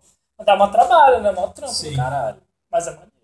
Ah, não, é maneiro. É, assim, é, é, legal, mas. Eu, eu, eu, eu, igual, uma coisa que eu, com o meu outro grupo eu tava. Eu tava encontrando esses problemas, que eu tipo. O, um, alguns jogadores eu, falando, eu tenho problema de conseguir uh, colocar todo mundo em um espaço geográfico que faça sentido sem alguma. Tanto que em algumas partidas eu, eu, eu, desenhei, eu fiz um esboço muito tosco de tipo, ah, o terreno é mais ou menos assim, vocês estão aqui, aqui, aqui, mas de repente todo mundo mexe, foda-se o esboço que eu fiz. Sabe? Então, eu entendo a necessidade de ter uma representação física de mais ou menos do, seu, do posicionamento, porque é, é de, e, e, o D&D tem uma coisa que o Dungeon World não tem, que é do tipo, ah, essa magia tem uma distância de, sei lá, 60 pés. Quadradinhos, né? E aí os quadradinhos você tem o quanto o seu personagem consegue andar. Então, tem uns quadradinhos. Então, eu, eu vou provavelmente dar uma passada na de régua em toda a parte de distância e vai ser mais uma coisa de, tipo, você tá perto, acho que sim, você consegue chegar quase uh, lidar com a distância vai ser um, vai ser um problema. Não faz sentido nenhum que está no podcast, mas foda-se. Maneiro. Mano, tem que. Depois passa a descrição dos seus personagens. É. Pede pra ela fazer e. Se liga, se liga nessa parada aqui. Porra, pica. Sim, sim. Uma maneira. Né? Vai dar um trabalho. Ela falou que dá trabalho pra caralho essa porra. Fazer os bonequinhos. Fica bonitinho, né? Mas é, é, isso que eu tenho de notícia. E você tem mais alguma coisa? Eu tenho notícia, uma notícia nada a ver, mas tem notícia ah. boa, hein? Mano, eu tava vendo o jornal esses dias.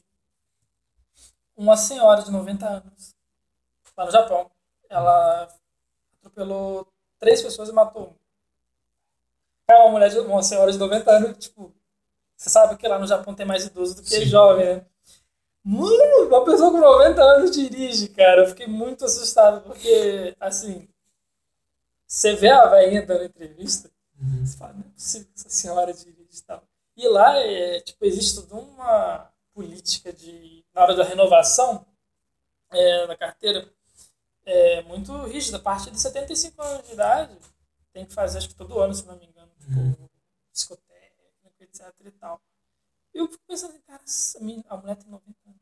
Mas quando, quando você tiver 90 Eu não vou estar vivo. anos? É tipo, Em, olha, em, em, em 2084, eu tenho certeza absoluta que eu não vou estar vivo. é foda, velho, né, mano? É foda. Eu fiquei assim, Não, é sério, eu não vou estar vivo. Nem, nem que eu mesmo tenha que me certificar de que eu não chegue aos 90 Ah, anos mas- com as minhas próprias um mãos. dia... Eu não vou chegar aos 90 Ah, anos. vai, vai que um dia você consegue. Olha o que faz. Eu não Na quero graminha chegar aos aqui, 90 Na anos. graminha. Que pariu. O, o lance é que eu não quero chegar aos 90 anos, saca? Eu, tipo, eu não sei se eu quero chegar aos 50, que está aos 90. Pode crer, acho que envelhecer é meio bom. Saca? Eu, eu, eu já não tô aguentando o meu dia a dia hoje. Vai daqui a 30, daqui a 60, 70 anos, saca? É, mas é complicado mesmo. Então, eu queria falar brevemente, dar, fazer algumas recomendações de livrinhos, porque eu tenho lido muito e, no, e o Mikael, que é um- uma das poucas pessoas que escuta o podcast e nos dá feedback, ele pediu para falar um pouco de coisas que a gente tem lido. Então eu, eu vou eu vou falar aqui, eu, eu coloquei al- algumas coisinhas que eu tenho lido recentemente para recomendar. Ah, eu li os dois livros que tem em português da série Terra Mar da Úrsula K. K. Le Guin, que ela é uma das maiores, mais influentes mulheres da literatura de fantasia, que é uma coisa que eu estou tentando fazer atualmente, que é ler mais livros escritos por mulheres, que é uma coisa que eu, eu, eu me envergonho, que eu li muito poucas. Tirando a J.K. Rowling, que eu já li quase tudo que ela escreveu, se não tudo, ah, eu li, eu leio muita. Eu tenho um hábito. Não um hábito, mas eu, eu, não tenho. ah, a literatura escrita por mulheres não chega muito em mim. Então eu tenho tentado ler mais livros escritos por mulheres. Tanto que de tudo que eu vou recomendar aqui de livro, só um que é escrito por um homem. Ah, mas aí eu li os livros, ah, os dois primeiros livros da série Terra Ah, que assim, é possível que as pessoas que estejam nos ouvindo reconheçam, porque existe um filme que foi dirigido pelo filho do Miyazaki que chama ah, O Mar de. Não, como é que é? Ciclo de Terra Mar, alguma coisa assim. Tem um, tem um filme do estúdio Ghibli do filho do Miyazaki que é baseado em Terra Mar, que é horrível. É, é um dos piores filmes do estúdio Ghibli. Ah, o filho do Miyazaki é péssimo. Ah, e é um mundo fantástico bem interessante porque ah, ele tem um sistema de magia que, para quando ele foi escrito nos anos 60, é- é- era bem mais único do que hoje em dia, que tipo, ah, você tem que saber o nome secreto das coisas para poder controlar elas. Ah, o primeiro livro, ele é, ele, ele é todo. Ele, eu acho que ele só tem. Porque o mundo chama Terra-Mar porque são várias ilhas e um grande mar, então é, é Terra-Mar. Ah, só tem. Só, no primeiro livro só aparece uma civilização de pessoas brancas. Tipo, Ah, ele, o protagonista, ele é. Ele seria o que em inglês a gente chamaria de brown, porque ele não é negro. cara, ele difícil. se fala, ele é negro, negro. Ele é, Não, ele é- é eu, ele é marrom. É, ele é o que a gente chamaria de mulato. Ah, mas ele, é, ele não é branco, ele, é, tem asiático, tem equivalente a asiáticos no, no livro. Só tem um- uma tribo que é meio que. Eles são meio que vikings, que, que são brancos, que eles aparecem muito rápido no primeiro livro. O segundo livro se passa todo nessa civilização que é extremamente meio viking, mas o segundo livro eles passam num lugar meio deserto religioso que tem uma pegada meio egípcia, no sentido de que eles passam todo em tumbas, tanto que o, o primeiro livro chama O Feiticeiro de Terra-Mar, enquanto o segundo se chama, se chama a- As Tumbas de Atuan, que é esse lugar. é, e são dois livros bem legais. ah, eu preferi o primeiro, o segundo ele é meio parado. Mas eles são dois livros que eu acho que uh, vai, ter algo, vai ser algo muito comum nos livros que eu estou recomendando. Ele tem um, um, uma criação de mundo muito interessante. Eu gosto muito disso. Eu gosto muito de world building. Que eu acho que isso vem muito dessa coisa minha, meio de mestre de RPG e de pessoa que gosta de contar histórias. Eu gosto muito de ver como outras pessoas criam outros mundos. Ah, eu li dela também um livro de ficção científica, que é o Mão Esquerda da Escuridão. Ele é um livro interessante, mas ele é meio esquisito. Uh, dizem que a tradução dele para português não é muito boa, talvez seja por isso que eu não tenha uh, me interessado tão, não tenha achado ele tão legal. Uh, ele se passa num planeta muito gelado em que os seres humanos daquele planeta. E é muito interessante porque um dos protagonistas ele é um emissário do que é meio que a ONU Galáctica. E, e aí eles são humanos como a gente entende, na, pelo que ele fala. E aí nesse planeta é a única, a única versão dos seres humanos que eles são ambissexuais. Então eles têm meio que um ciclo de entrar no cio. E aí, quando a pessoa entra no cio com outra pessoa que entra no cio, uh, eles vão liberando hormônios. E aí, a pessoa que libera mais hormônio masculino desenvolve os órgãos masculinos, enquanto a outra pessoa desenvolve os femininos. É alguma coisa assim. Uh, então é estranho de pensar nisso, e aí o livro. E aí, no livro, todo, todo mundo é citado no masculino, o que é meio estranho. Mas eu recomendo bastante. Eu recomendo mais os livros de Terra Mar do que propriamente o Mão Esquerda da Escuridão. Uh, talvez o Mão Esquerda em inglês, se você for ler em inglês, ele seja mais interessante. Uh, dá, dá, dá, deixa eu. Uhum. Uh, o outro livro é o Encarcerados, que saiu recentemente aqui no Brasil. É um livro de 2014 do John Scalzi. Uh, o livro se passa num futuro próximo em que existe uma epidemia de uma doença que as pessoas têm, tipo uma paralisia cerebral muito forte que uh, o corpo delas para de funcionar, mas o cérebro continua funcionando. E aí uma das primeiras pessoas a ser afetadas é a primeira dama dos Estados Unidos, e ele começa a desenvolver tecnologias com isso, e aí as pessoas que têm essa, essa doença, elas podem. Uh, existe tipo um mundo virtual jogador número um que essas pessoas habitam e elas podem ter corpos robóticos. Uh, o Encarcerados, que é o primeiro livro dessa série, ele é meio que um mistério policial. Você, o protagonista é uma dessas pessoas encarceradas que ele vem de uma família rica e aí ele quer se provar como pessoa e aí ele entra na polícia apesar da família dele ter muito dinheiro. O mistério policial não é tão interessante assim, mas o, o mundo que eles criam aí, sabe? Ele explica muito sobre a, a diferença entre as pessoas. As diferenças de. Não é racismo, mas de. O preconceito entre a, as pessoas em corpos físicos com as pessoas nos corpos robóticos e, e os direitos das pessoas em corpos robóticos, porque está para ser aprovada uma lei que o governo pare de dar subsídio para as pessoas que têm essa doença. Então, é, eu, de novo, o mundo para mim é mais interessante do que propriamente uh, a história. Outro livro que eu li, que é, foi escrito pela Anne Leck, que é o Justiça Ancilar, de 2013, ele foi um livro que eu, que eu acho muito interessante. Eu comecei a ler sem ter uh, sem ter lido nenhuma resenha, nenhum resumo dele. Ele, a, Aleph, que é a editora que trouxe para o Brasil, anunciou ele aqui no Brasil. Eu simplesmente comprei, porque eu sei que ele ganhou muitos Nébulas e o. Ele ganhou o Nébula e o Hugo no ano que ele concorreu, que são os dois maiores prêmios de ficção científica e fantasia da literatura. E ele ganhou vários outros prêmios, ele está em várias listas de top livros de ficção científica mais recentes. Então eu simplesmente comprei na, na, na fé, e é um puta livro da hora. Uh, ele é um livro que ele faz meio que algo parecido com o Mão Esquerda da, da Escuridão, que a língua do Império Galáctico lá não tem distinção de gênero. E aí todas as pessoas são quando eles estão falando nessa língua, assim, o livro todo não tem, tipo, a transição de, da língua, eles só falam na narração que, tipo, a gente tá falando a língua deles. Porque algumas outras línguas têm distinção de gênero, e aí você consegue descobrir o gênero de alguns personagens.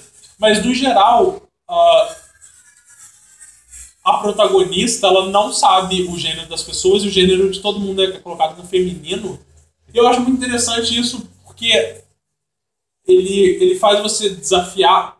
Ele cria esse pequeno mistério de tentar entender, uh, tentar descobrir qual é o gênero dos personagens, enquanto ao mesmo tempo ele te faz questionar algumas coisas da sua própria visão de mundo como um homem. Quer dizer, para mim, como um homem uh, na sociedade, na nossa sociedade, que é do tipo. Tem uma cena que, que tem quatro líderes de, um, de uma certa região reunidos e aí a, a protagonista tá narrando tudo no feminino e é do tipo. Não, não é possível que nessa sala com quatro líderes de estado tenham, sejam quatro mulheres. Se fossem quatro homens, eu não ia questionar. Hum, ha, ha, existe muito machismo dentro de mim que precisa ser estudado e, e, e avaliado. É um livro muito interessante. Uh, a protagonista é a inteligência, é a inteligência especial de um. Inteligência artificial especial. A inteligência artificial de uma nave que fica presa em um corpo por motivos que eu não vou contar porque é spoiler. Então ela ainda, ela ainda entende menos sobre gêneros humanos, que é do tipo. A, a língua em, qual, em que eu fui programada já não tem isso, e eu nem sou um de vocês, então eu não sei, saca? Eu, então, vários personagens comentam que, tipo, você sempre erra o gênero, então, isso é muito Uh, a história. Eu não vou falar nada da história, é um livro muito bom. Vão, vão atrás. Eu, eu não sabia de nada da história, eu não vou falar nada da história. É um livro de ficção científica muito, muito legal. É uma ficção científica um pouco mais militar. A construção de mundo, de novo, é fantástica. Uh, eu gosto muito uh, da protagonista e, e, de pra onde a história vai. E agora eu vou fazer uma recomendação do livro que eu ainda estou na metade. Eu trouxe ele aqui para mostrar para o Rafael. Bom, me diz, o livro é, chama A Longa Viagem ao Pequeno Planeta Hostil, da Beck Chambers. O que você pensa quando você olha essa capa? Você olha para a capa do livro, se você procurar na internet a capa do livro, ele parece um livro de romance. Parece que. Ele não tem nada de livro de romance. O livro é, é, a história de uma, de uma nave de mineradores espaciais, porque eles abrem buracos de minhoca pela galáxia com uma furadeira. E o, mais o análogo que eu consigo chegar de, da história desse livro é que ele é meio que um cowboy bebop barra Firefly, que é do tipo. É uma equipe numa nave, são pessoas de vários backgrounds diferentes e são eles lidando com a história de cada um e tentando funcionar apesar das diferenças. Então ele tem essa vibe de Firefly, essa vibe de Cowboy Bebop. Cada capítulo ele é meio que fechado em si só, então ele tem essa coisa de quase episódico. É muito legal! Eu tô, eu, eu, foi, esse foi outro livro que eu comprei sem fazer ideia do que, que se tratava. Eu só comprei porque ele é um livro muito bonito da Dark Side. A Dark Side traz um livro foda pra caralho. E eu tô muito surpreso, muito satisfeito com esse livro. Eu já comprei a continuação que vai lançar esse mês, então eu tenho que terminar de ler essa porra. Mas esses são os livros. Uh, então, como você tem compromisso, a gente não vai falar de Vingadores 3 e nesse episódio. Ah, foda-se só. Uh, e nem de God of War. Uh, então, vamos só falar, tipo, Ei, Vingadores 3 é legal. A gente fala é, com spoilers. É, assim, como alguém que não tava com ânimo nenhum pra ver esse filme, eu achei legal. É bom. Tem eu, tem, tem eu, mas é bom, não é ruim não. Uh, diga, diga. God of War Legal pra caralho. Uh, eu falo com mais detalhes no próximo episódio. Deve ser legal. Uh, vamos tentar não, não levar tanto tempo pra gravar o próximo. Então é isso. A, a gente acabou ficando muito tempo naquele top 10, mas eu acho que foi uma conversa legal, porque ela foi. esse foi um podcast que você falou mais. Eu, eu, mas você eu, me corta muito, acho que o mal é esse. Você, tipo. Eu monopolizei. Eu só monopolizei agora no final eu... pra falar dos livros. Não, mas porque eu não li o livro também. Ah, não, sim, né? sim. Não tem problema, não. Relaxa.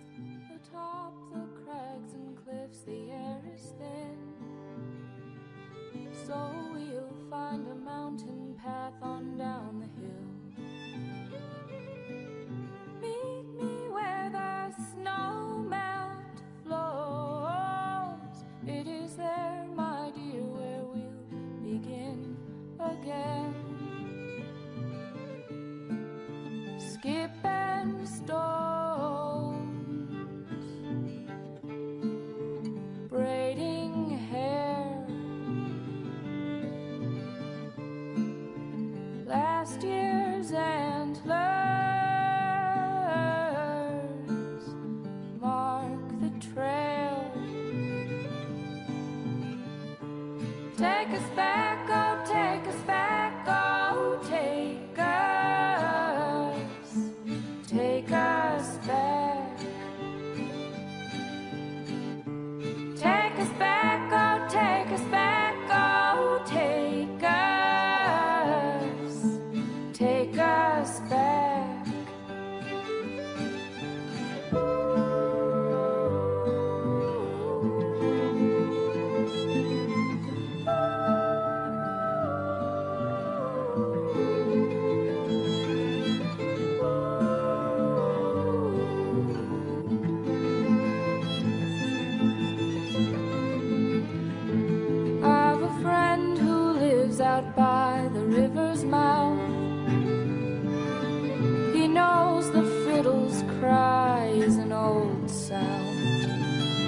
A